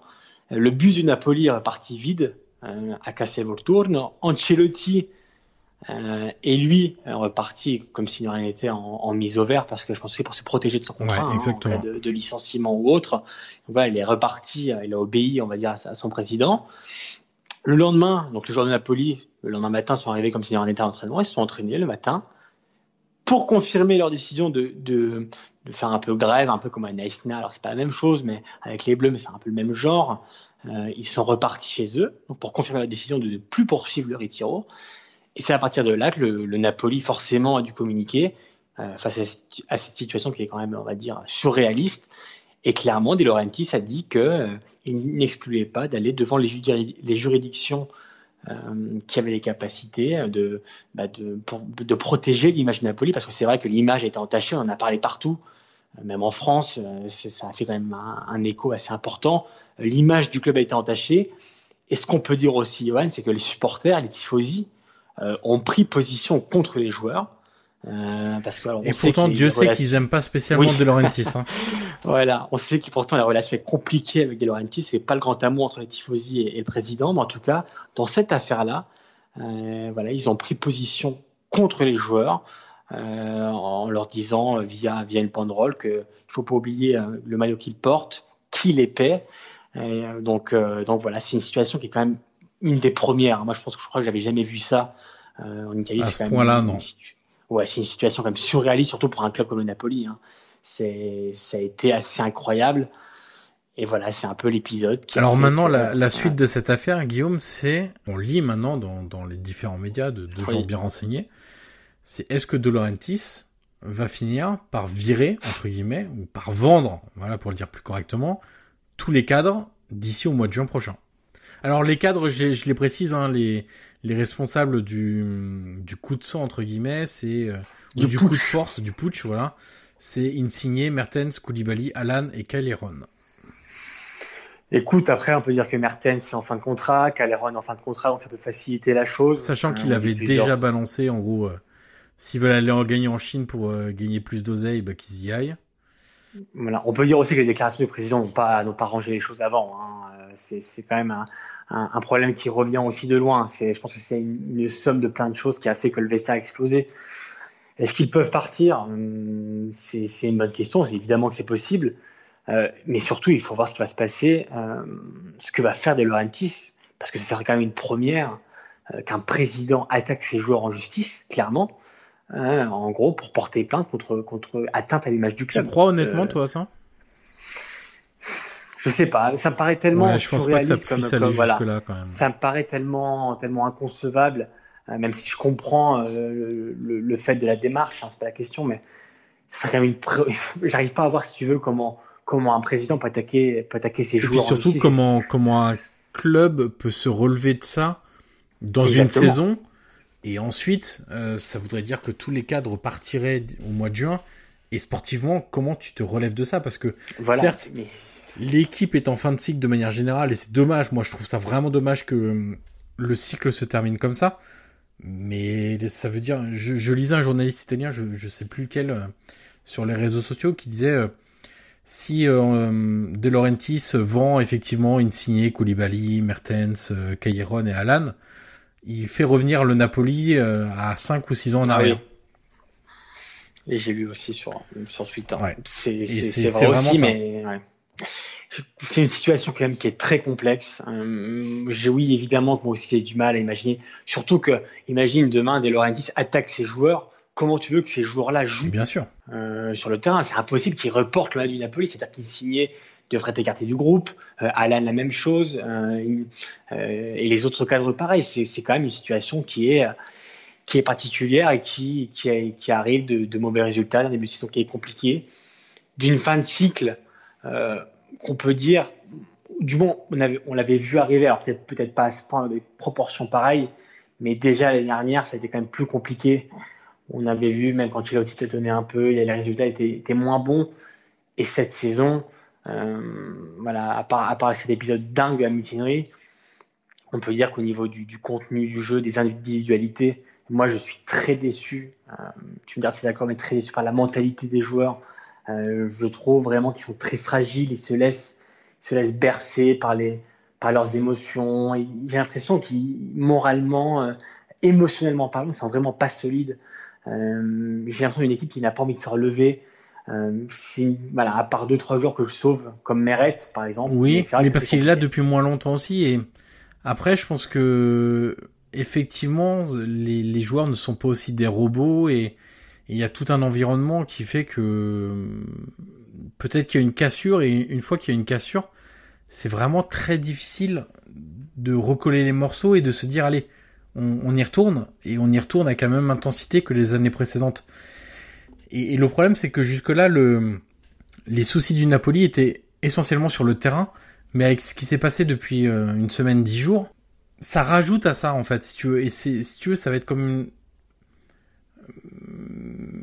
Oui, c'est quelque chose de supplémentaire qui, peut achever une saison en fait, qui peut bah la saison en gros on savait qu'elle enfin depuis le début là on voit que c'est un peu compliqué etc mais soit tu peux basculer du bon côté soit du mauvais. Et en rajoutant ce, ce, ce truc là les joueurs maintenant sont un peu contre leur président. Je suis pas sûr qu'ils aient beaucoup tous apprécié ce qu'a fait Ancelotti ou comment ça a été géré au niveau d'Ancelotti. Il y a la cassure avec les supporters enfin tu vois il y a, beaucoup trop de choses il y a beaucoup trop d'éléments négatifs maintenant pour que ça n'influe pas sur le comportement des joueurs et que ça n'influe pas sur leurs émotions quand tu te fais siffler, quand tu te fais insulter. Euh, c'est évident que tu peux pas être. Euh, on parlait de Pastore là tout à l'heure euh, pour pour la Roma quand il était sifflé etc. Il était au fond du trou et c'est normal. Et pour s'en relever, c'est pas évident. Et, là, euh, ça a commencé avec De Laurentiis qui a quand même, je trouve, manqué de respect à, à et à, et à Mertens après tout ce qu'ils ont apporté au club sur cette histoire de qu'ils aillent se, se barrer en Chine, etc. Enfin, je trouve qu'il y a une manière de gérer des négociations et je suis pas sûr que ce soit une très bonne idée de, de les attaquer personnellement sur le côté en plus financier évidemment où euh, t'es sûr que euh, quand t'évoques un peu l'argent à Naples, etc. T'es sûr que euh, les, les supporters peuvent se retourner sur leurs joueurs, enfin contre leurs joueurs, pardon, euh, si c'est des questions financières, tu vois, en disant bah ils aiment pas assez le Napoli, euh, ils veulent un million de plus, tu vois. Enfin, je trouve qu'il y a quelque chose de très malsain et je pense que quelque part les joueurs dès tu vois ça, ça, là ça s'est rajouté mais il y a eu quelques trucs avant qui ont fait que bah ça baissait enfin la motivation baissait l'esprit n'était plus vraiment et là c'est vraiment la cassure quoi. Surtout quand tu arrives d'une saison où tu as fait 91 points et que tu gagnes pas le titre. Hein, où tu es le meilleur deuxième de, de l'histoire de la Serie A et, et tu gagnes pas le titre est-ce que Sarri finalement n'avait pas vu la fin de cycle venir tu vois qu'il est parti euh, peut-être au bon moment pour lui euh, voilà, c'est vrai que tous les, piliers, tous les cadres du vestiaire ont vécu cette saison 91 points. Euh, et forcément, la frustration, c'est compliqué de, à, à, digérer, à te dire est-ce que l'année d'après, on va pouvoir encore faire mieux que ça pour battre la c'est vrai que euh, voilà, il y, y, a aussi ce, ce, certainement ce sentiment-là et il y a tout qui est parti. Mais je, je, je, te rejoins en tout cas, cette équipe, elle dégage plus rien en fait. C'est ça, c'est que comme tu dis, c'est devenu une équipe lambda euh, qui ne dégage ni force euh, offensive ni férocité défensive. Il suffit de voir par exemple l'attitude de Koulibaly, euh, enfin la, la, plus que l'attitude, les performances de Koulibaly cette saison où c'est compliqué aussi. Les individualités n'y sont plus, donc du coup les, les individualités dans le collectif n'y sont pas non plus, sachant déjà que collectivement c'était un peu compliqué. Euh, tu vois, Ancelotti, on a toujours eu du mal à, à le situer sur la carte des. Euh, pardon, est-ce que c'est un entraîneur romantique? Est-ce que c'est plutôt un, un pragmatique? Bah, Là, il y a, y a, vraiment plus rien. Et, et, hormis deux ou trois joueurs qui sont des récents, type Meret, Di Lorenzo, qui sortent vraiment euh, du, du lot, voilà, derrière, euh, derrière, c'est très compliqué. Et en plus, ce qu'il faut quand même dire, c'est que leur production offensive devrait leur suffire à être un peu, à avoir un peu plus de points. Et sauf qu'ils font preuve d'une très grande maladresse devant le but. Et ça, ça les aide pas non plus. Euh, quand la saison elle est noire, euh, bah c'est compliqué d'en sortir. Et effectivement, un tir qui faisait poteau rentrant la saison dernière, bah maintenant il passe, euh, bah il va sur le poteau sortant ou sur la barre. Et voilà, même s'il y a beaucoup de choses qui vont pas, même si cette, cette équipe ne dégage plus grand chose, même si dans le jeu on s'ennuie férocement, et ça devrait suffire pour, tu vois, pour pour avoir un peu plus de points et d'avoir fait de meilleurs résultats. Sauf que bah, pour l'instant ça marche pas trop. Et cette équipe prend plus de buts qu'elle ne le devrait et marque moins de buts que ce qu'elle devrait marquer. Donc euh, les, les, indicateurs de performance euh, vont pas euh, vont pas avec finalement ce qui ce qui ce qui réussissent à récolter. La grande question c'est de savoir aussi bah, l'avenir d'Ancelotti. Qu'est-ce qui va se passer? Est-ce que alors visiblement ce que je disais aujourd'hui, mais de ce que j'ai entendu un peu sur sur Sky Italia, donc visiblement Ancelotti est confirmé, euh, du moins pour les prochaines semaines, euh, de façon imminente. Est-ce qu'il va partir? Est-ce qu'il va se faire virer? Moi, contre le Genoa, j'ai vraiment eu la mauvaise impression euh, que les joueurs vraiment avaient, avaient lâché le truc. C'est-à-dire que je les ai pas vus se battre. Il y a une vidéo qui a un peu tourné, alors j'ai toujours du mal avec les extraits comme ça, mais même dans le contexte du match, que j'ai revu, parce que je l'ai pas vu en direct, mais je l'ai revu, sur certains ballons, t'as vraiment l'impression, tu vois, il signe, il, il va même pas au contact, il court même plus. Euh, tu as des attitudes qui, sont très particulières. Alors, il faut dire que la semaine avait été rude, hein. ça avait été quand même, on en parler juste avant, mais c'était compliqué. Mais voilà, je me demande si les joueurs encore adhèrent euh, à ce que dit Ancelotti, est-ce qu'ils lui suivent encore? Euh, Voilà, c'est est-ce que est-ce que c'est l'heure de, voir partir Ancelotti, qui évidemment n'est pas le principal coupable de tout ça. Mais est-ce que, est-ce que j'ai lu des noms comme Spalletti, comme Allegri, j'ai vu les tifosi français du Napoli réclament Allegri par exemple. Euh, voilà, c'est une période très compliquée. Et avec cet épisode quand même de la mutinerie, j'ai quand même du mal. Euh, c'est compliqué comme épisode de, de te relever après ça. Euh, quel vestiaire, quel vestiaire tu as, quel vestiaire tu récupères. Euh, on sait quand tu l'as aujourd'hui, le, alors de Laurentiis l'a communiqué euh, après la mutinerie où il a dit que maintenant c'est Ancelotti qui était contre on l'avait pas dit, mais lui était contre le retiro, la mise au vert. Et maintenant, c'est lui qui a le pouvoir de la décréter. Il avait décrété un jour avant, avant Gênes. Voilà, c'est entre De Laurentiis qui est critiqué, Ancelotti qui est critiqué, les joueurs qui n'y sont plus, le vestiaire qui implose. Euh, les, comme tu l'as dit, les individualités comme Koulibaly qui sont en train un peu aussi de couler de, de temps en temps. C'est vraiment, vraiment une période compliquée. Et le Milan-Napoli, euh, du retour de la trêve, euh, va, valoir cher. Ouais, va, va, va, valoir cher parce que euh, Milan doit gagner, parce que sinon, ça va être très inquiétant pour, pour, pour, pour le club lombard. Et Napoli ne, enfin, ne, ne, peut pas perdre contre, on va dire, ce Milan actuel. Euh, va être un, un, match quand même un gros enjeu. Euh, donc, euh, donc à regarder. Mais c'est vrai qu'il y a deux semaines de trêve là, donc à voir si elle va faire du bien aux joueurs du Napoli et à l'environnement, ou si alors on va avoir encore des. Déjà aujourd'hui, hein, alors on, est, on enregistre le mardi, on a vu les rumeurs de mercato, les rumeurs de départ, Mertens à la Juve, Mertens à Milan, euh, Insigne qui s'en va, Alan qui est pas content. Euh, voilà, tu sais comment ça se passe à la en Italie. Hein. Parfois c'est compliqué. Donc, euh, voilà, c'est vraiment une période très compliquée pour les Napoli. C'est une fin de cycle, euh, il faut le dire clairement. Hum, voilà, donc on va voir comment ils vont s'en sortir, mais pour l'instant c'est compliqué de, de, les voir bien s'en sortir. Allez, on quitte la Campanie pour la Lombardie et on passe à l'Inter.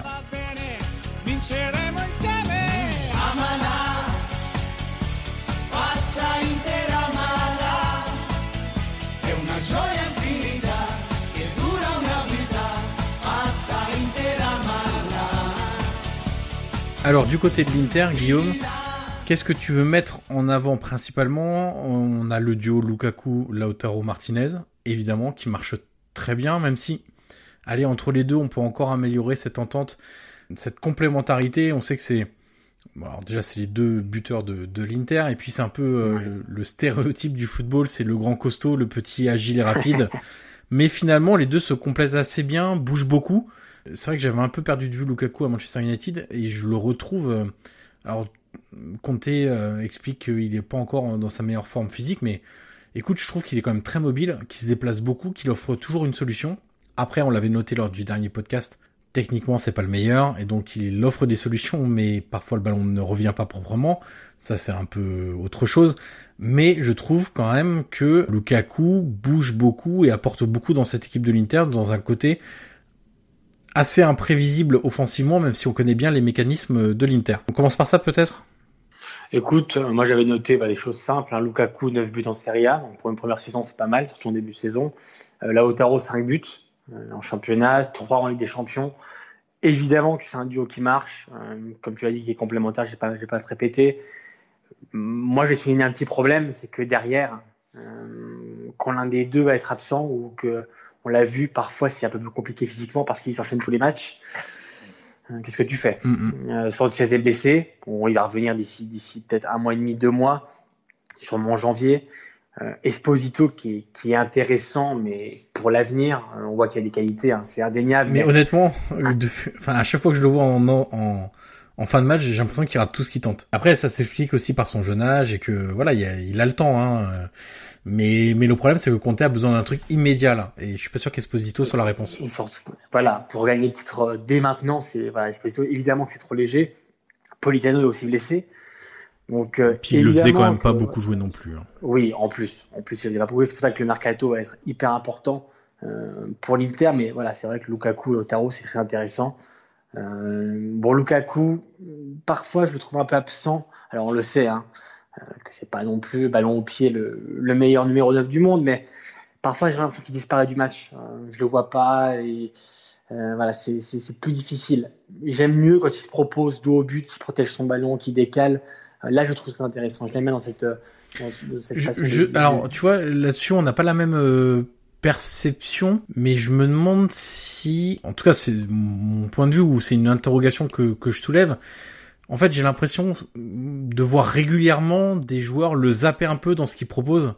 Mais c'est peut-être lié au fait que, bah, techniquement, quand tu joues en appui sur lui, c'est un peu compliqué. Tu te souviens, alors je, je me rappelle plus euh, de quel match c'était évidemment, mais où il avait raté des passes improbables, euh, pourtant très simples, euh, des remises, ce genre de choses-là. Et tu vois, est-ce que à force de rater des trucs comme ça, les, les, les milieux de terrain se disent pas on va on va un peu moins le toucher dans la construction du jeu tu vois. Et, et là euh, sur les deux trois derniers matchs j'ai eu vraiment cette impression là de des fois il y avait des lignes de passe ouvertes avec Barella avec Brozovic qui avançaient balle au pied et ils essayaient pas de l'atteindre et en fait je, moi je me demande hein, simple observation si il euh, y a pas un début de bon bah on voit que à chaque fois qu'on lui donne un ballon propre, il nous le rend sale. Donc euh, on va on va un peu moins jouer avec lui. Tu vois, je me demande s'il n'y a pas un peu de ça. Bah, évidemment qu'avec Lautaro, euh, tu vois bien les différences techniques hein, qui sont qui sont quand même assez énormes. Donc évidemment, tu aurais plus tendance à jouer même même euh, comment dire automatiquement. si tu as deux choix de passe entre Lautaro et Lukaku, j'ai envie de te dire, bah, évidemment qu'il a passé Lautaro qui est quand même plus complet techniquement. Après, Lukaku, voilà, je suis un peu sévère avec lui bien parce sûr. que je m'attends à plus, mais euh, on on peut pas dire qu'il fait un mauvais début de saison. Au contraire, il réalise 9 buts. Euh, ça reste euh, une dimension physique énorme pour la Serie A. Il pèse sur toutes les défenses. Il gagne quasiment tous ses duels de haut but. En pivot, dans la remise, il est très bon. Donc voilà, on va pas non plus taper son Kaku qui est quand même très bon. Mais c'est vrai que dans le jeu, parfois, je m'attends à plus, mais ça reste quand même l'un des meilleurs éléments de, de l'Inter. Plus globalement, moi, ce que je veux souligner de l'Inter, évidemment, alors ça peut paraître une banalité, mais c'est le collectif c'est les ressources mentales euh, qu'a l'Inter. Alors tout à l'heure on disait que la Juve avait gagné 9 matchs euh, par un but d'écart, c'est le record en Europe. L'Inter est juste derrière avec 7. 7 victoires par un but d'écart, ça prouve beaucoup de choses. c'est un effectif qui est très limité. J'enlèverai le trait, Là-dessus, on aura un point de désaccord, mais on en reparlera un peu après avec les déclarations de alors, Non, non, tu as le droit de, de dire très limité. Euh... Juste, on n'a pas le même point de. mais disons, alors, est-ce que tu seras d'accord avec moi pour dire que Conte compte euh, sur oui. un noyau de là, 12, là 13 joueurs? Je te suis totalement. Voilà, il compte sur ce noyau-là. Euh, est-ce qu'après, il est trop sévère avec les, on va dire, les remplaçants? C'est toi qui dois quand même me le dire après parce que je sens que tu vas me le dire. Mais de son point de vue à lui, euh, clairement, ce qu'il attend, c'est le mercato de janvier. Euh, là, on sent que c'est quand même sur le fil, hein, c'est au bord de la rupture, mais avec des ressources mentales énormes. Euh, il joue à chaque fois sur un fil. Euh, contre Bologne, il perd, il remonte. contre Parme, alors contre Parme, il, il remonte aussi. mais il y a toujours ce sentiment de difficulté. Ils sont en difficulté, ils sont mises, ils, sont, ils face à un adversaire qui, complique la chose et ils arrivent toujours euh, par un moyen, par un autre, à s'en sortir. On a encore eu le week-end dernier. Euh, c'est vraiment une équipe euh, qui, a des ressources mentales vraiment impressionnantes. Évidemment, ça provient de Conte qui, a ce don d'inculquer, de rentrer dans la tête de ses joueurs et de, ne jamais lâcher la chose parce que même à Bologne, on les a vus aussi en difficulté, c'était compliqué. Hum, voilà, c'est vraiment une équipe qui pour le moment joue sur un fil. Euh, ils ont perdu contre la Juve, c'est leur seule défaite, si je ne m'abuse. Ils ont fait aussi un match nul, mais en tout cas ils sont toujours là. Euh, ils sont à deux points de la Juve. Euh, ça joue à rien. On a vu que la différence, on a vu la confrontation directe la grosse différence. Alors, on va y revenir justement là-dessus, euh, Guillaume. Ah, voilà. Non, non, non. Est-ce que tu peux nous rappeler rapidement le, le contexte de, de, des déclarations de Conte qui avait allumé ses dirigeants après la défaite à Dortmund, en expliquant, je le fais très très brièvement, que voilà, ça avait été mal préparé, enfin le mercato a été mal géré, que tout le monde le savait. Euh, il avait aussi enchaîné en disant euh, moi je vous réponds toujours au micro, euh, il y a d'autres qui pourraient venir expliquer ce qu'ils ont fait, etc. en expliquant que l'effectif était trop court, etc. J'ai à peu près bien résumé Guillaume?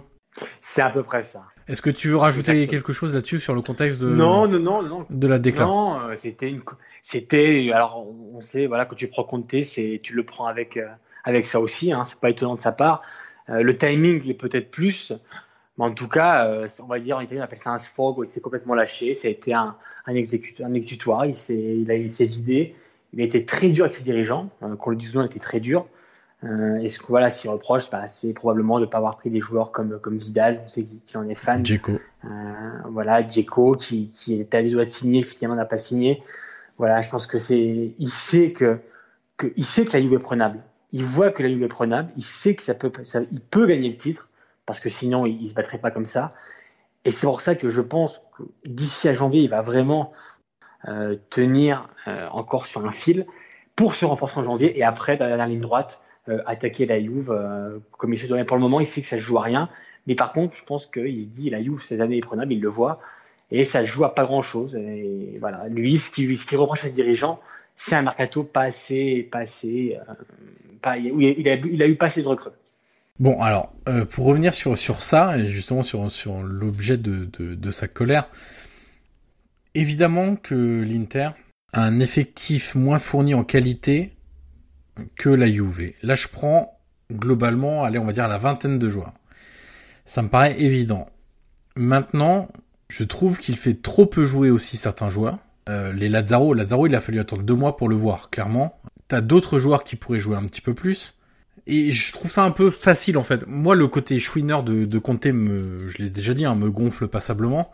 D'autant que t'as d'autres euh, d'autres entraîneurs euh, en Serie A qui auraient pu en faire autant. Par exemple, on n'a pas entendu Paulo Fonseca une seule fois geindre comme ça et, et venir tout balancer sur ses dirigeants parce qu'il y avait beaucoup de blessés à la Roma. Pourtant, il en a eu parfois jusqu'à 7 ou 8 en même temps voilà, je, je, trouve ça un peu osé parce que lui-même n'est pas un adepte de la rotation. Maintenant, euh, Lazzaro, les 20 millions qu'il a mis sur Lazzaro, ça vient de lui, hein, c'était sa requête. Après, les 20 millions, ils auraient peut-être pu être utilisés différemment. Biraghi, c'est lui aussi qui en a voulu plutôt que d'Albert. Pour l'instant, je suis pas sûr qu'ils aient fait une affaire. Autant d'Albert, tu on disait un peu la semaine dernière qu'il revenait un peu mieux. Même l'été, il avait été bon. Hein. Même cet été, il ouais. était bon. Et là, hein. Biraghi, honnêtement, je le trouve cataclysmique depuis qu'il est à, à, à l'Inter. Un peu de densité au milieu de terrain. Ok, il y a des jeunes joueurs, euh, donc il fait rentrer un peu Esposito, etc. Moi, je trouve que Politano, il a été sous-utilisé depuis le, début de la saison, clairement. J'aurais bien aimé voir un peu plus, enfin, ou au moins essayer de le voir, par exemple, un joueur comme Agoumé. Ok, il est très jeune, euh, pour autant bien entouré euh, sur certains matchs avec Brozovic et euh, je sais pas par exemple ou Vecino ou Barella ça aurait pu aussi très bien se tenter enfin je veux dire il y a, des clubs qui ne font pas jouer toujours les mêmes joueurs et qui font un peu de turnover etc et qui se forcent à faire des choix lui il a pas envie de se forcer à faire des choix parce qu'il estime que les autres sont moins bons mais fatalement, s'ils sont remplaçants, ils sont moins bons que les titulaires. T'auras jamais des remplaçants qui sont aussi bons que les titulaires. T'auras jamais des remplaçants. T'auras jamais un banc avec euh, en Italie, c'est combien? C'est 12 remplaçants, je crois maintenant. Euh, T'auras pas 12 remplaçants aussi forts que les 11 titulaires, c'est impossible. Et ce sera pas le cas l'année prochaine. Ce sera pas le cas dans deux ans. Ok, le niveau va peut-être augmenter un peu, mais si tu veux la perfection, tu la trouveras jamais. Et, et ce côté-là m'agace passablement parce que moi j'estime qu'il avait les ressources. Enfin, il avait, en tout cas, il pouvait plus faire jouer certains joueurs qui étaient certes moins bons que les titulaires, mais je veux dire, c'est la vie d'un coach. Tu peux pas avoir 30 euh, top players dans ton effectif, ça existe quasiment nulle part. Nulle part, pardon. Donc là-dessus, euh, oui, c'est le côté un peu compté qui me gonfle.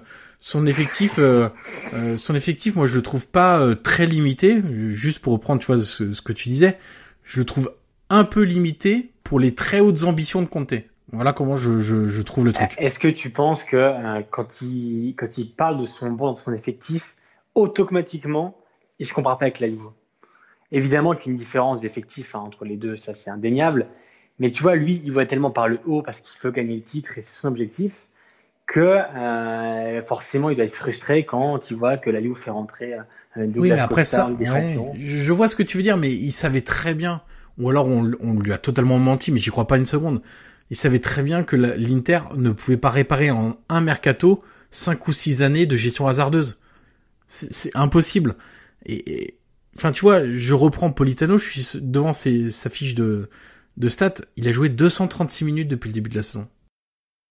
Tu pouvais pas le faire jouer un peu plus Ok, il y a des joueurs qui tirent la langue, mais Politano, il a montré l'année dernière que c'était un joueur qui était capable de jouer dans un grand club. Ok, pas comme titulaire, tout le temps, comme titulaire indiscutable. Pour autant, est-ce qu'il pouvait pas avoir un peu plus que deux titularisations et sept entrées en jeu, avec des entrées en jeu de, euh, si je reprends, 14 minutes, euh, etc., etc. Enfin, tu vois, il y a de 14 minutes, 12 minutes, 6 minutes, 12 minutes, 12 minutes, 5 minutes, 18 minutes. Enfin, tu vois, c'est là-dessus que c'est un peu euh, agaçant et, et c'est pareil quelque chose qui me fait un peu rire aujourd'hui, c'est quand tu vois le Nangolan de Cagliari, on y reviendra dans quelques instants. tu te souviens l'année dernière, moi je me souviens encore où c'était quand je l'ai dit, c'était euh, j'étais à Milan justement, c'était en fin de saison et j'avais dit tu sais Nangolan a eu une passe où il revenait un peu mieux l'année dernière avec Spalletti et on s'était dit euh, bah, si Conte vient puisqu'il y avait déjà les rumeurs à l'époque, Nangolan peut totalement rentrer dans le style de jeu de Conte. Euh, du muscle, de la puissance, de la qualité technique, de la qualité de frappe, un énorme volume de, de, de course et du caractère. C'est tout ce que veut Antonio Conte au milieu de terrain. Bon, après, ils ont fait le choix, lui, comme les dirigeants, de l'écarter. Très bien. Moi, je me demande si c'est pas plus les dirigeants qui ont voulu. Hein. Parce que Nangolan l'a dit dans une interview récemment, où il a dit que quand, euh, il, a, retourné à l'entraînement de l'Inter, Conte est tout de suite euh, moi, j'ai été fou de toi euh, quand tu étais à la Roma, euh, quand tu étais au niveau, mais que par la force des choses, il était obligé de, de, de s'en séparer. moi, c'est évident, et je pense que tu seras d'accord, Nainggolan sous Conte, oui, oui. Hmm, ça aurait été quelque chose de, de très bon. Ça, c'est évident. Je pense aussi que certaines décisions ont été, comme l'a dit d'ailleurs Vanda avec, avec Icardi, euh, alors ça, c'est encore un autre problème parce que le problème est aussi extra sportif. Mais si Conte aurait pu garder Cardi, crois-moi qu'il l'aurait gardé. Euh, même en recrutant Lukaku. Je suis pas persuadé de tout ça.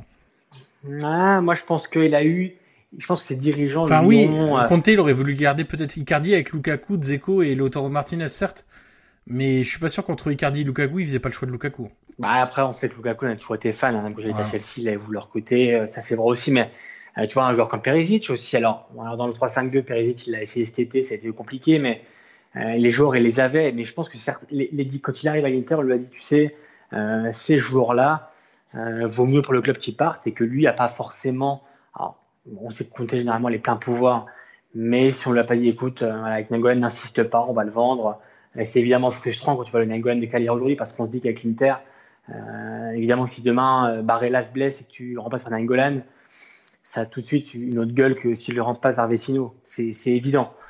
Mais voilà, moi, on sait aussi, toi comme moi, que Conte aussi euh, connaît la com par cœur et que euh, ce qu'il dit après Dortmund, euh, il le dit aussi pour faire comprendre à ses dirigeants et le faire comprendre publiquement pour les mettre face à leurs responsabilités, pour leur dire écoutez, recruter, il faut recruter en janvier, je veux des joueurs. Parce que, parce que selon moi, il pense vraiment que cette année, et à mon avis, il n'a pas tous les torts, c'est que la, la Juve. Euh, alors, oui, je suis d'accord avec ça, mais moi, je, je, je, suis pas sûr que la bonne idée soit de se comparer dès cette année à la Juve. Et eh mais tu sais que Conte, Conte a l'ambition oui, et Conte, oui, mais son ambition, c'est bien beau d'allumer Marotta, etc., mais c'est vite aussi de parler de ses choix, de ce qu'on vient de faire, de pourquoi Politano il joue pas plus, de pourquoi t'as mis 22 millions d'euros sur Lazaro pour pas le faire jouer. Après, c'est aussi pour responsabiliser peut-être les joueurs. Et, après, c'est vrai qu'il a eu des mots très durs hein, euh, quand il a dit que, que Barella venait de Cagliari, que, que Cessi venait de Sassuolo. Euh, Est-ce que aussi c'est pas pour euh, pour faire ressortir plus de, joueurs comme Gagliardini, comme Vecino qui quand ils rentrent sont pas toujours très convaincants, euh, même si Vecino a encore marqué euh, le week-end dernier de la tête pour changer.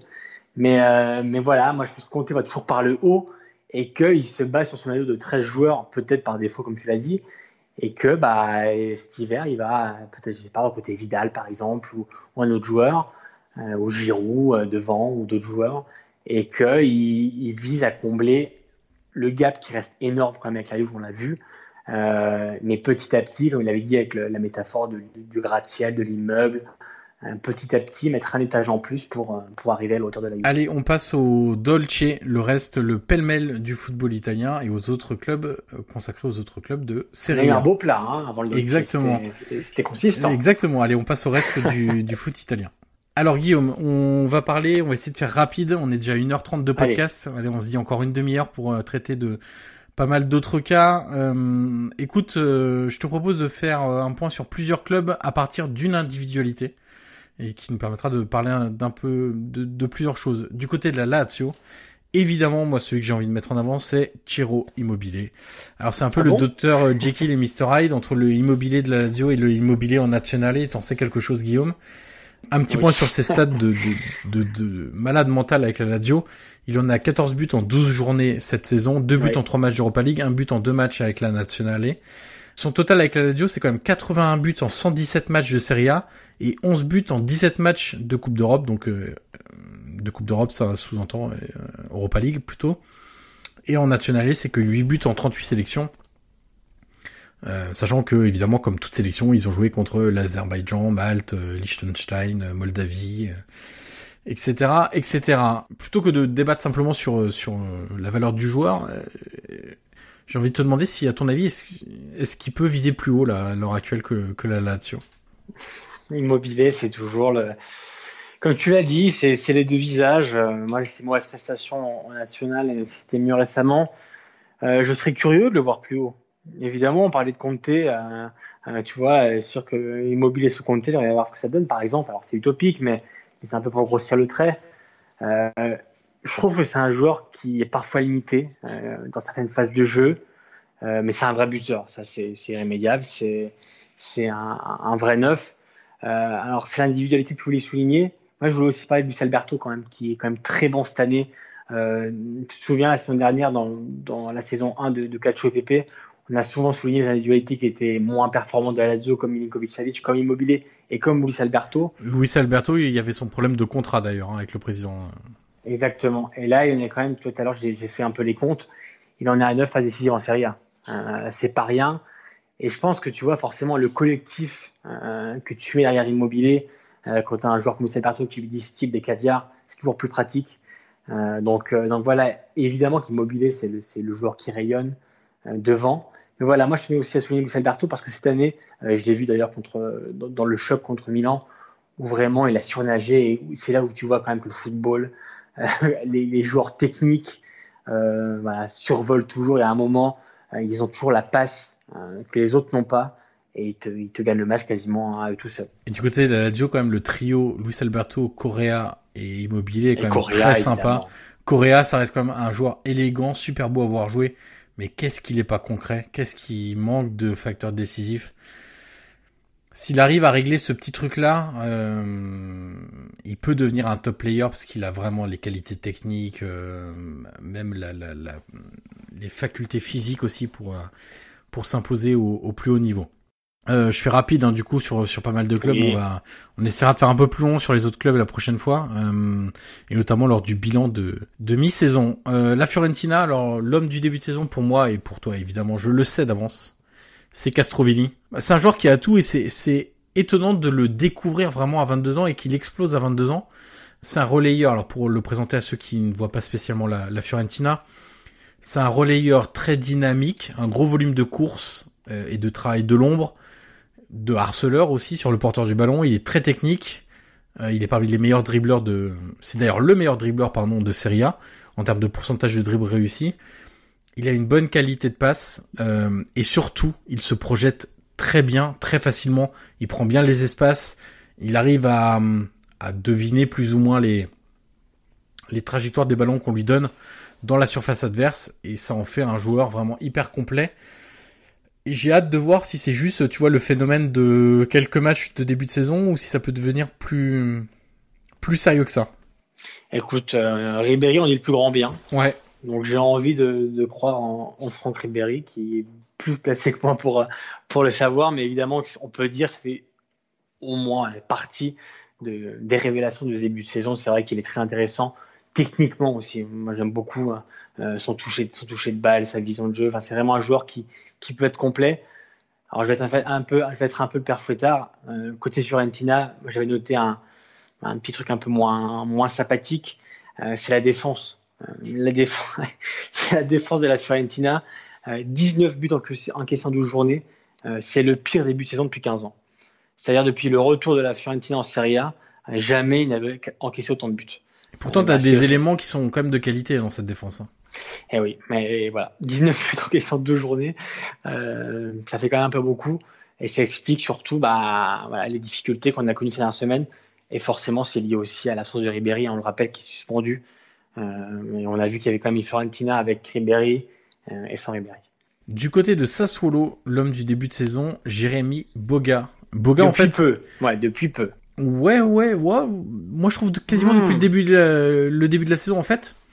Boga, quand il arrivait à, à Sassuolo, c'est typiquement le genre de joueur dont on voyait ce qu'il était capable de faire, mais qu'il retranscrivait pas. assez sur le terrain. Et ça, c'était un peu gênant, mais c'est le cas de plein de jeunes joueurs, en fait. Quand, quand tu réfléchis un peu, c'est le cas de plein de joueurs où tu dis, ah ouais, quand il fait un truc euh, vraiment, tu dis, ah ouais, il est capable de ça. Ouais, ouais, il est vraiment capable de ça. Le problème, c'est que tu le vois pas assez souvent. La saison dernière, c'était vraiment le cas. Cette saison, je trouve que ça vient de plus en plus fréquemment. Euh, il a encore un côté un peu irrégulier, mais je suis pas sûr que ce soit un joueur qui sera toujours très régulier, parce que c'est aussi un joueur un peu de de coup d'éclat. C'est un profil dynamique, puissant, dribbleur. Techniquement, il est quand même il est quand même aussi intéressant, mais c'est quand il prend de la vitesse qu'il est intéressant. On l'a vu sur le but contre l'Inter. Hein.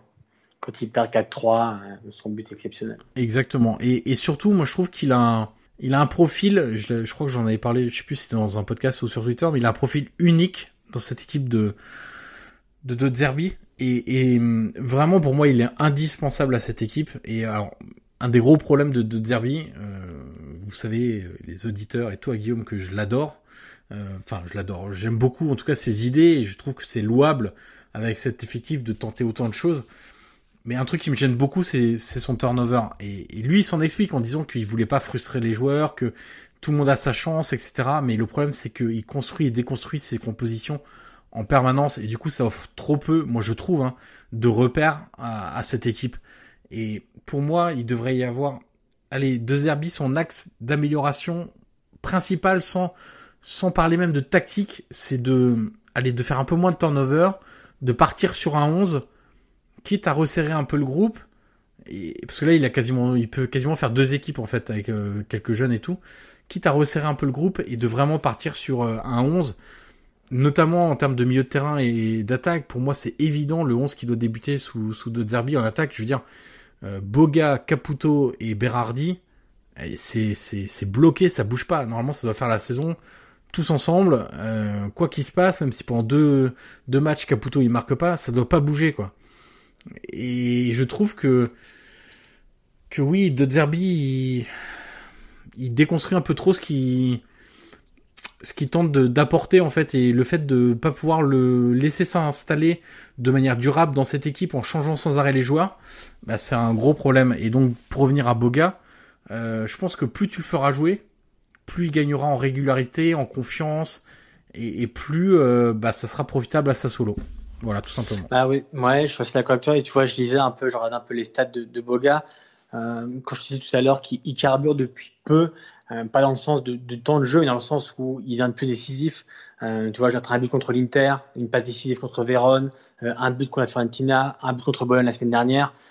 Tu vois, il a vraiment commencé à, à, mettre le moteur en route. À traduire ça par les chiffres. Exactement, exactement, parce que si je regarde un peu ses stats, là, ouais, il, a, il a été une fois sur le banc, c'est contre la Roma. Sinon, il a quasiment joué tous les matchs. Donc, euh, donc c'est vrai que là, il s'est vraiment mis en route. Euh, il est plus décisif. Et c'est ça, moi aussi, je lui demande. Je lui demande de, de traduire ce qu'il peut faire euh, en quelque chose de plus concret, en but, en pas décisive. Et comme tu le dis, moi, quand je pense à Boga, c'est tout de suite un joueur explosif. C'est un joueur qui, à lui tout seul, et c'est seul. créer un décalage. Voilà. Ah bah oui. il peut créer un décalage, il peut accélérer, il n'a pas peur du face à face, il dribble. c'est un joueur qui peut apporter beaucoup. Et c'est vrai que dans ce profil-là, ça soit honnêtement, il n'y a pas beaucoup. On sait par exemple que Berardi joue quand même plus arrêté que Boga. Euh, voilà, donc c'est deux profils tellement différents. C'est vrai que Boga, euh, on l'a déjà vu l'année dernière. Hein. même à San Siro, je me rappelle, même contre, contre l'Inter, il a fait un beau match. C'est vraiment un joueur qui peut faire beaucoup de choses et j'espère qu'il va garder un peu sa régularité au fil de la saison avec, avec Sassuolo. On passe du coup à Cagliari. Alors Cagliari qui est le surprenant, l'équipe la plus surprenante de ce début de saison, surprenant quatrième du, classement, égalité avec la Lazio qui est troisième du classement 24 points en 12 journées, donc c'est quand même un rythme de 2 points par match, ce qui est assez fort. Alors Cagliari, moi l'individualité que je voulais mettre en avant après euh, une saison délicate à la Roma, c'est Robin Olsen, euh, le gardien suédois qui euh, alors qui est arrivé parce que Cragno est blessé pour plusieurs mois. D'ailleurs c'est un très bon gardien Cragno. Voilà, d'ailleurs c'est marrant parce que la Roma a longtemps voulu Cragno cet été. Euh, et c'est ils ont finalement envoyé Robin Olsen en pré-sec euh, à Cagliari, qui fait un gros début de saison et qui confirme que bah, euh, parfois, tout simplement, un bon gardien qui n'est pas exceptionnel, ça peut ne pas matcher dans une équipe. Et bah parfois, voilà, c'est pas forcément la faute du gardien, c'est pas forcément la faute du club, c'est pas forcément la faute de l'entraîneur mais parfois ça matche pas et on sait que le recrutement c'est quand même un domaine très compliqué et parfois t'as beau avoir les meilleures intentions, les meilleures idées, ça peut ne pas marcher. Et, et, Robin Olsen, contrairement à ce que j'ai entendu euh, il y a pas très longtemps en disant que il faisait boulette sur boulette à la Roma, euh, ce qui n'était absolument pas le cas. il n'était pas aidé non plus. Hein. Voilà, il, il, en a fait certes une ou deux, mais honnêtement, c'est simplement qu'il n'était pas assez décisif, qu'il n'arrêtait pas des tirs. En fait, il rapportait pas de points à l'équipe. Voilà, on va le dire plutôt comme ça.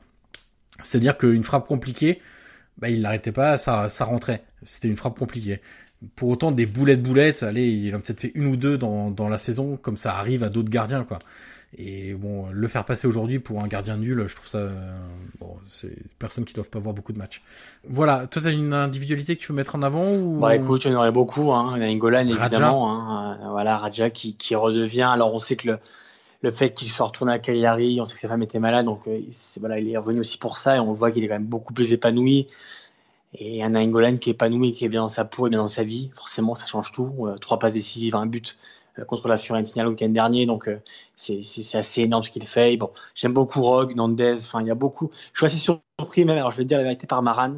Oui, je suis un peu sceptique avec, cet entraîneur-là, qui est notamment passé vers le, qui est notamment passé à le Kievo par exemple, où il avait aussi des belles choses, mais tu vois, je pensais que c'était un, entraîneur un peu, lambda comme on en voit beaucoup en Italie.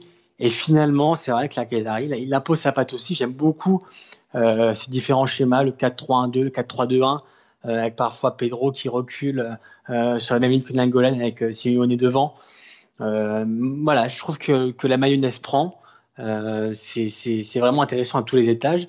On peut dire clairement qu'il mérite d'être de, de, de, quatrième parce que ce qu'il propose, on l'a vu contre la Fiorentina, c'était dimanche midi, euh, c'est quand même assez bon dans le jeu, dans le contenu. Donc voilà, c'est au-delà de l'individualité, comme Nangolan, comme Olsen, comme tu l'as dit, c'est vraiment le collectif et le jeu qui est proposé euh, qui est assez, euh, top pour, pour Cagliari. Dernière défaite, à souligner contre l'Inter, hein, ça monte un peu quand même. Donc tu vois, les résultats sont là pour Cagliari, c'est largement mérité. Alors attention, parce qu'il y a quand même des éléments de surperformance qui se traduisent dans les chiffres. Aïe, aïe, aïe. totalement même. 23 buts marqués alors qu'ils ont 14,45 en XG. Donc la différence elle est abyssale. 12 euh, buts encaissés pour 16,60 XG contre. Donc là c'est pareil, il surperforme en défense.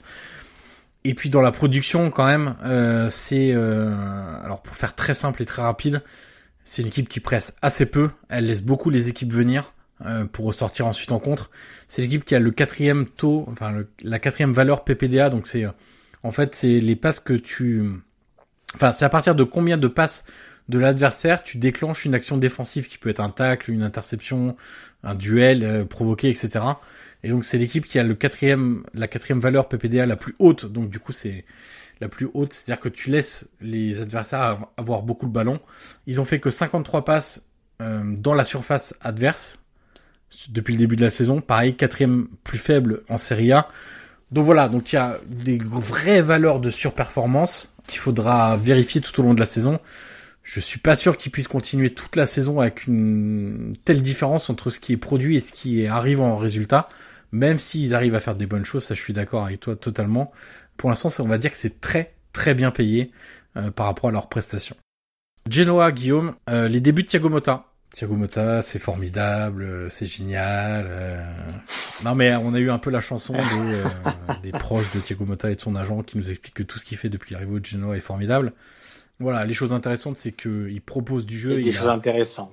Il essaye d'inculquer à ses joueurs qu'il faut pas avoir peur et qu'il faut euh, ne pas subir en permanence. Ça, c'est intéressant. Ce que je note, moi, surtout, depuis le début de, de son arrivée, donc ça fait seulement trois matchs, hein, si je dis pas de bêtises, c'est qu'il utilise Agudelo, Agudelo, voilà, j'arrive pas trop à le dire.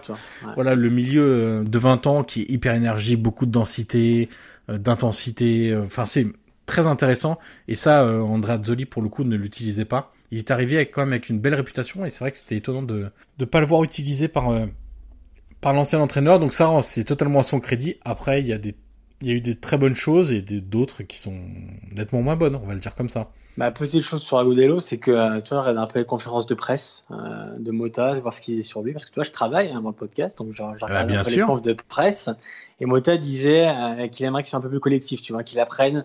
Alors il y a que 20 ans, il est jeune, mais dans la lecture du match, euh, voilà, peut-être jouer parfois moins seul, avoir plus ses coéquipiers, et c'est un peu, euh, c'est un peu ce qu'il lui reproche.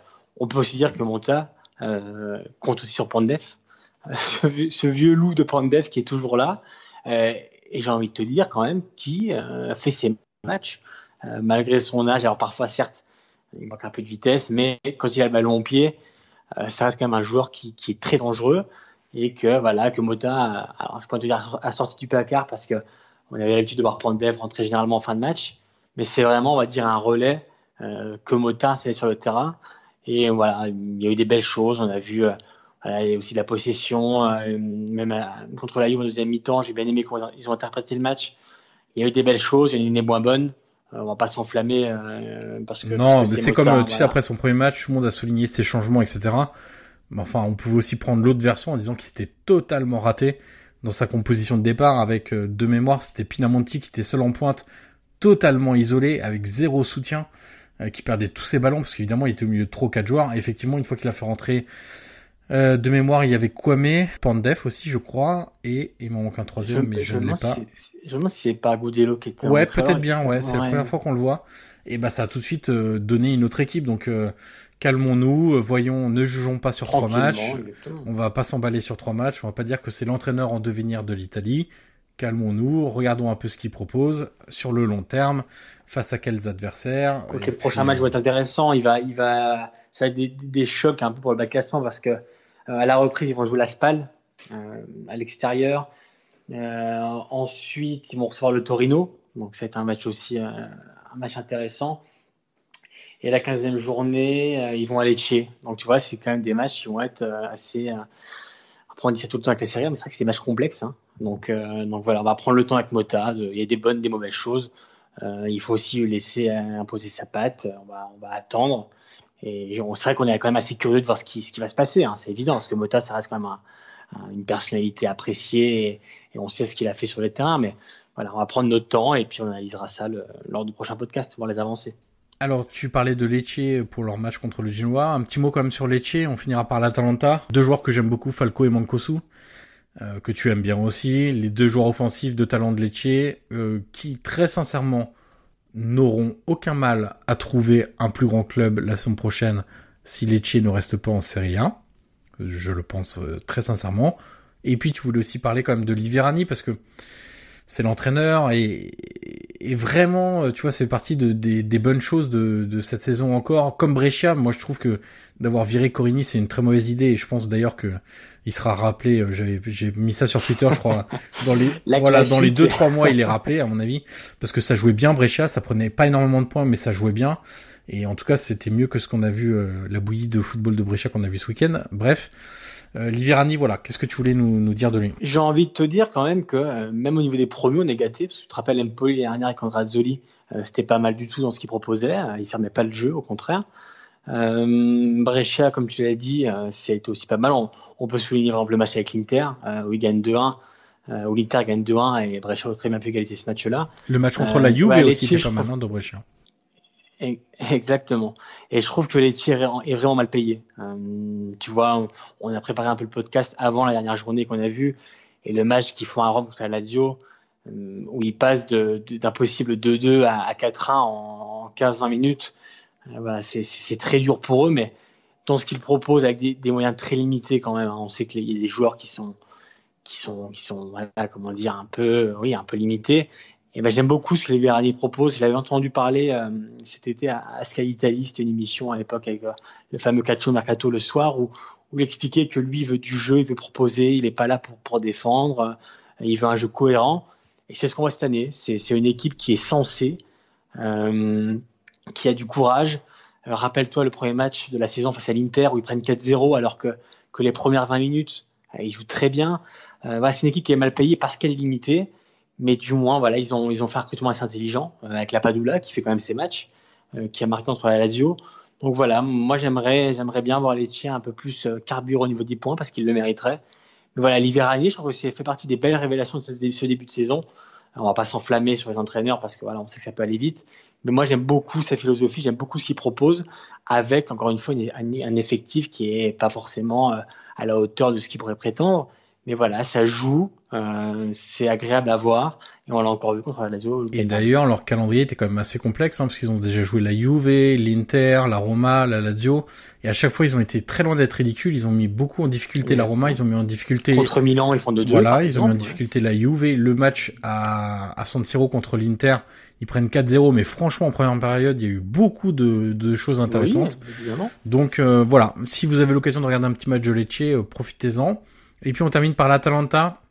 Alors l'Atalanta, ce qu'il faut dire aussi, c'est que sans Zapata, c'est pas la même équipe. Qu'il commence à avoir quelques blessés avec la réputation, avec la répétition et non pas la réputation, la répétition des efforts et des matchs. On sait que c'est une équipe qui consomme beaucoup d'énergie euh, parce qu'elle a un jeu très énergivore. Et euh, effectivement, bah, il y a eu quand même quelques blessés depuis le début de la saison. Muriel, Palomino, Zapata, tout ça n'aide évidemment pas. Et après, moi, il y a une chose, c'est que je suis vraiment pas fan de la Talenta sans pointe.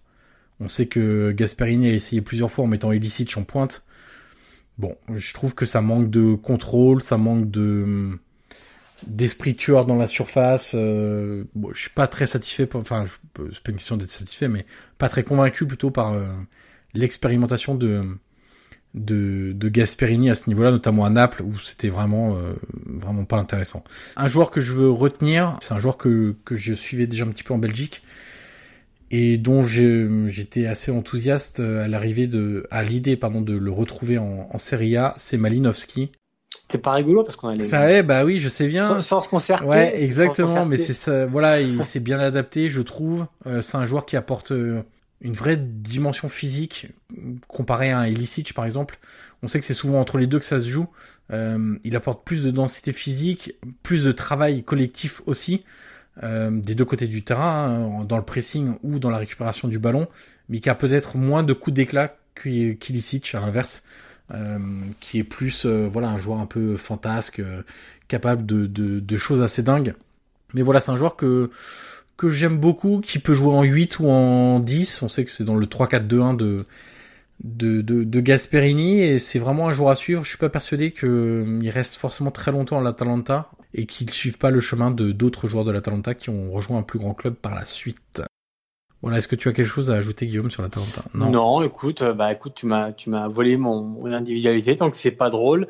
Bon, un autre joueur qui, qui, qui peut être aussi mis en valeur, c'est Pasalic. Alors on le connaît depuis longtemps, hein. il est passé par Chelsea, il est passé par Milan, il est encore prêté là par, les Blues à, l'Atalanta. Et tu vois, c'est un joueur qui en soi ne, paye pas de mine, euh, pour parler un peu vulgairement, mais qui finalement fait toujours ses matchs. Euh, il est toujours là au bon moment. Moi j'aime beaucoup comment il interprète les matchs. Euh, voilà, il sait quand il faut accélérer, il sait quand il faut temporiser. Euh, voilà, c'est pas un joueur flamboyant, mais dans le collectif de Gasperini, bah, il est parfaitement rentré. Euh, il comprend, il comprend le jeu, il comprend le match. Voilà, moi j'aime beaucoup. Euh, mais comme je te dis, c'est un joueur qu'on parfois oublie parce que entre les les les Ilicic, les Papou les Zapata, les Muriel, euh, voilà, c'est sûr que c'est beaucoup moins technique et, beaucoup moins beaucoup moins lumineux. Mais j'aime beaucoup voilà son travail un peu un peu de l'ombre. Et bah, je tenais aussi à le souligner vu que tu m'as tu m'as piqué mon, mon joueur.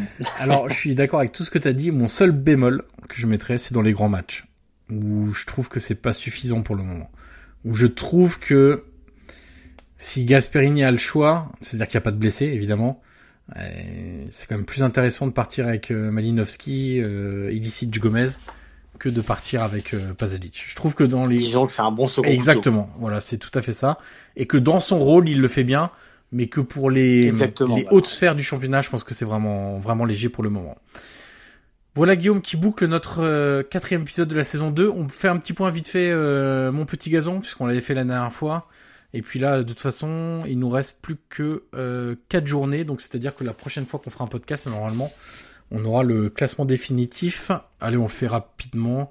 Le classement. On n'est pas obligé, hein. Si, si, on peut le faire. Euh, le classement, donc ça nous donne. oui, je suis en tête avec Allez, 19 dis-le. points. Oui, mais je sors d'une d'une très grosse défaite. Hein. 5-2 ce week-end. Euh, voilà, c'est très dur. Deuxième, on a Monsieur Mehdi. Je donne les pseudos Twitter, hein, comme ça c'est plus simple. Euh, deuxième, on a Monsieur Mehdi, fan de la Roma, avec 18 points, donc c'est hyper serré. Troisième, on a Scipion, Scipionista sur Twitter avec 17 points. Quatrième, on a Stanislas Touchot avec 14 points et qui crie à l'injustice de manière assez récurrente. Je pense qu'il est en train de devenir le Antonio Conte de MPG. Et attention, euh, attention à, à la fin de saison. Est-ce qu'il va faire encore un mercato supplémentaire pour avoir plus de joueurs lui aussi On ne sait pas. Euh, cinquième, Ricardo Fati, Ricky Fati avec 11 points. Sixième, euh, c'est Matt Pian euh, avec 10 points. Égalité avec toi Guillaume. Al- euh, oui, je, je donne pas ton pseudo euh, avec toi Guillaume, 10 points. Et enfin, on a euh, Damiano Bonvincini qui est dernier avec 7 points. Donc c'est très serré en haut et un peu moins en bas, mais euh, mais voilà. Je, je suis avant-dernier. Voilà, tu, oui, oui, c'est ça. Oui, on peut le dire. Bon. Non, bah, Ce n'est pas fini, Guillaume. Il reste 4 matchs. Tout est tout est non, mais j'ai possible. convoqué, j'ai d'ores et déjà un retiro qui va durer jusque, jusque, jusque le prochain podcast, en espérant qu'il n'y ait pas de mutinerie contre moi. Mais en tout cas, mes joueurs, je pense, ont besoin de se retrouver, de mieux se connaître.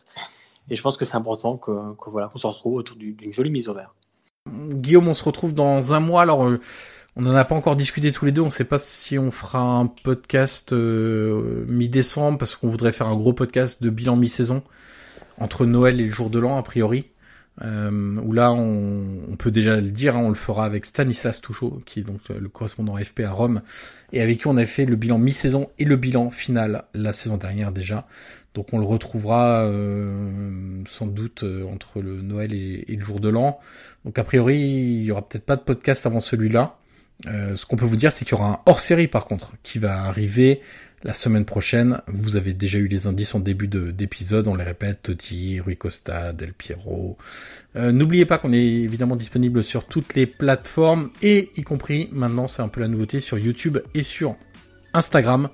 On met pas mal de, de contenu sur Instagram. Notre euh, pseudo, entre guillemets, je sais jamais s'il faut dire pseudo, username, euh, nickname ou je sais pas quoi, c'est calcio underscore pp, euh, non, calcio underscore e underscore pp underscore pod. Voilà, c'est pas très facile.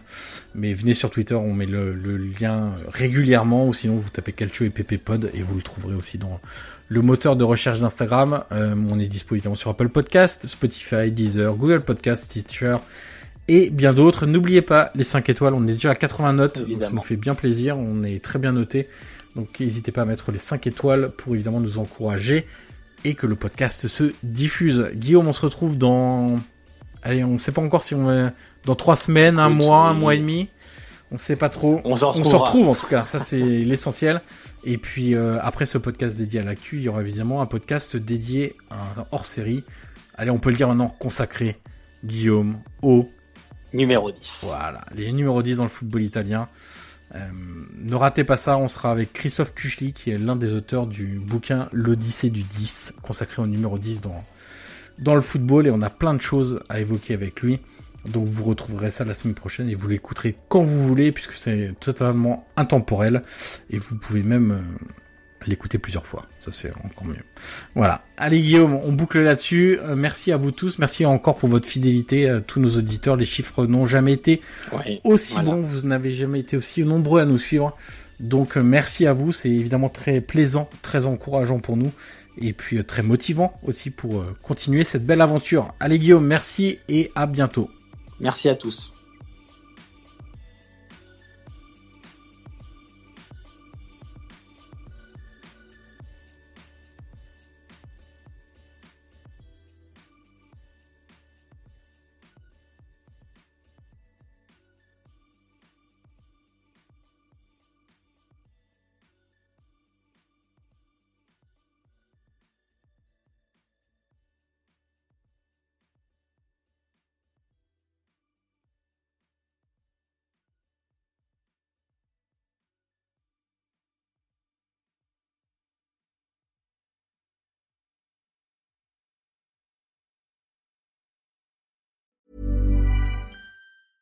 Even when we're on a budget, we still deserve nice things.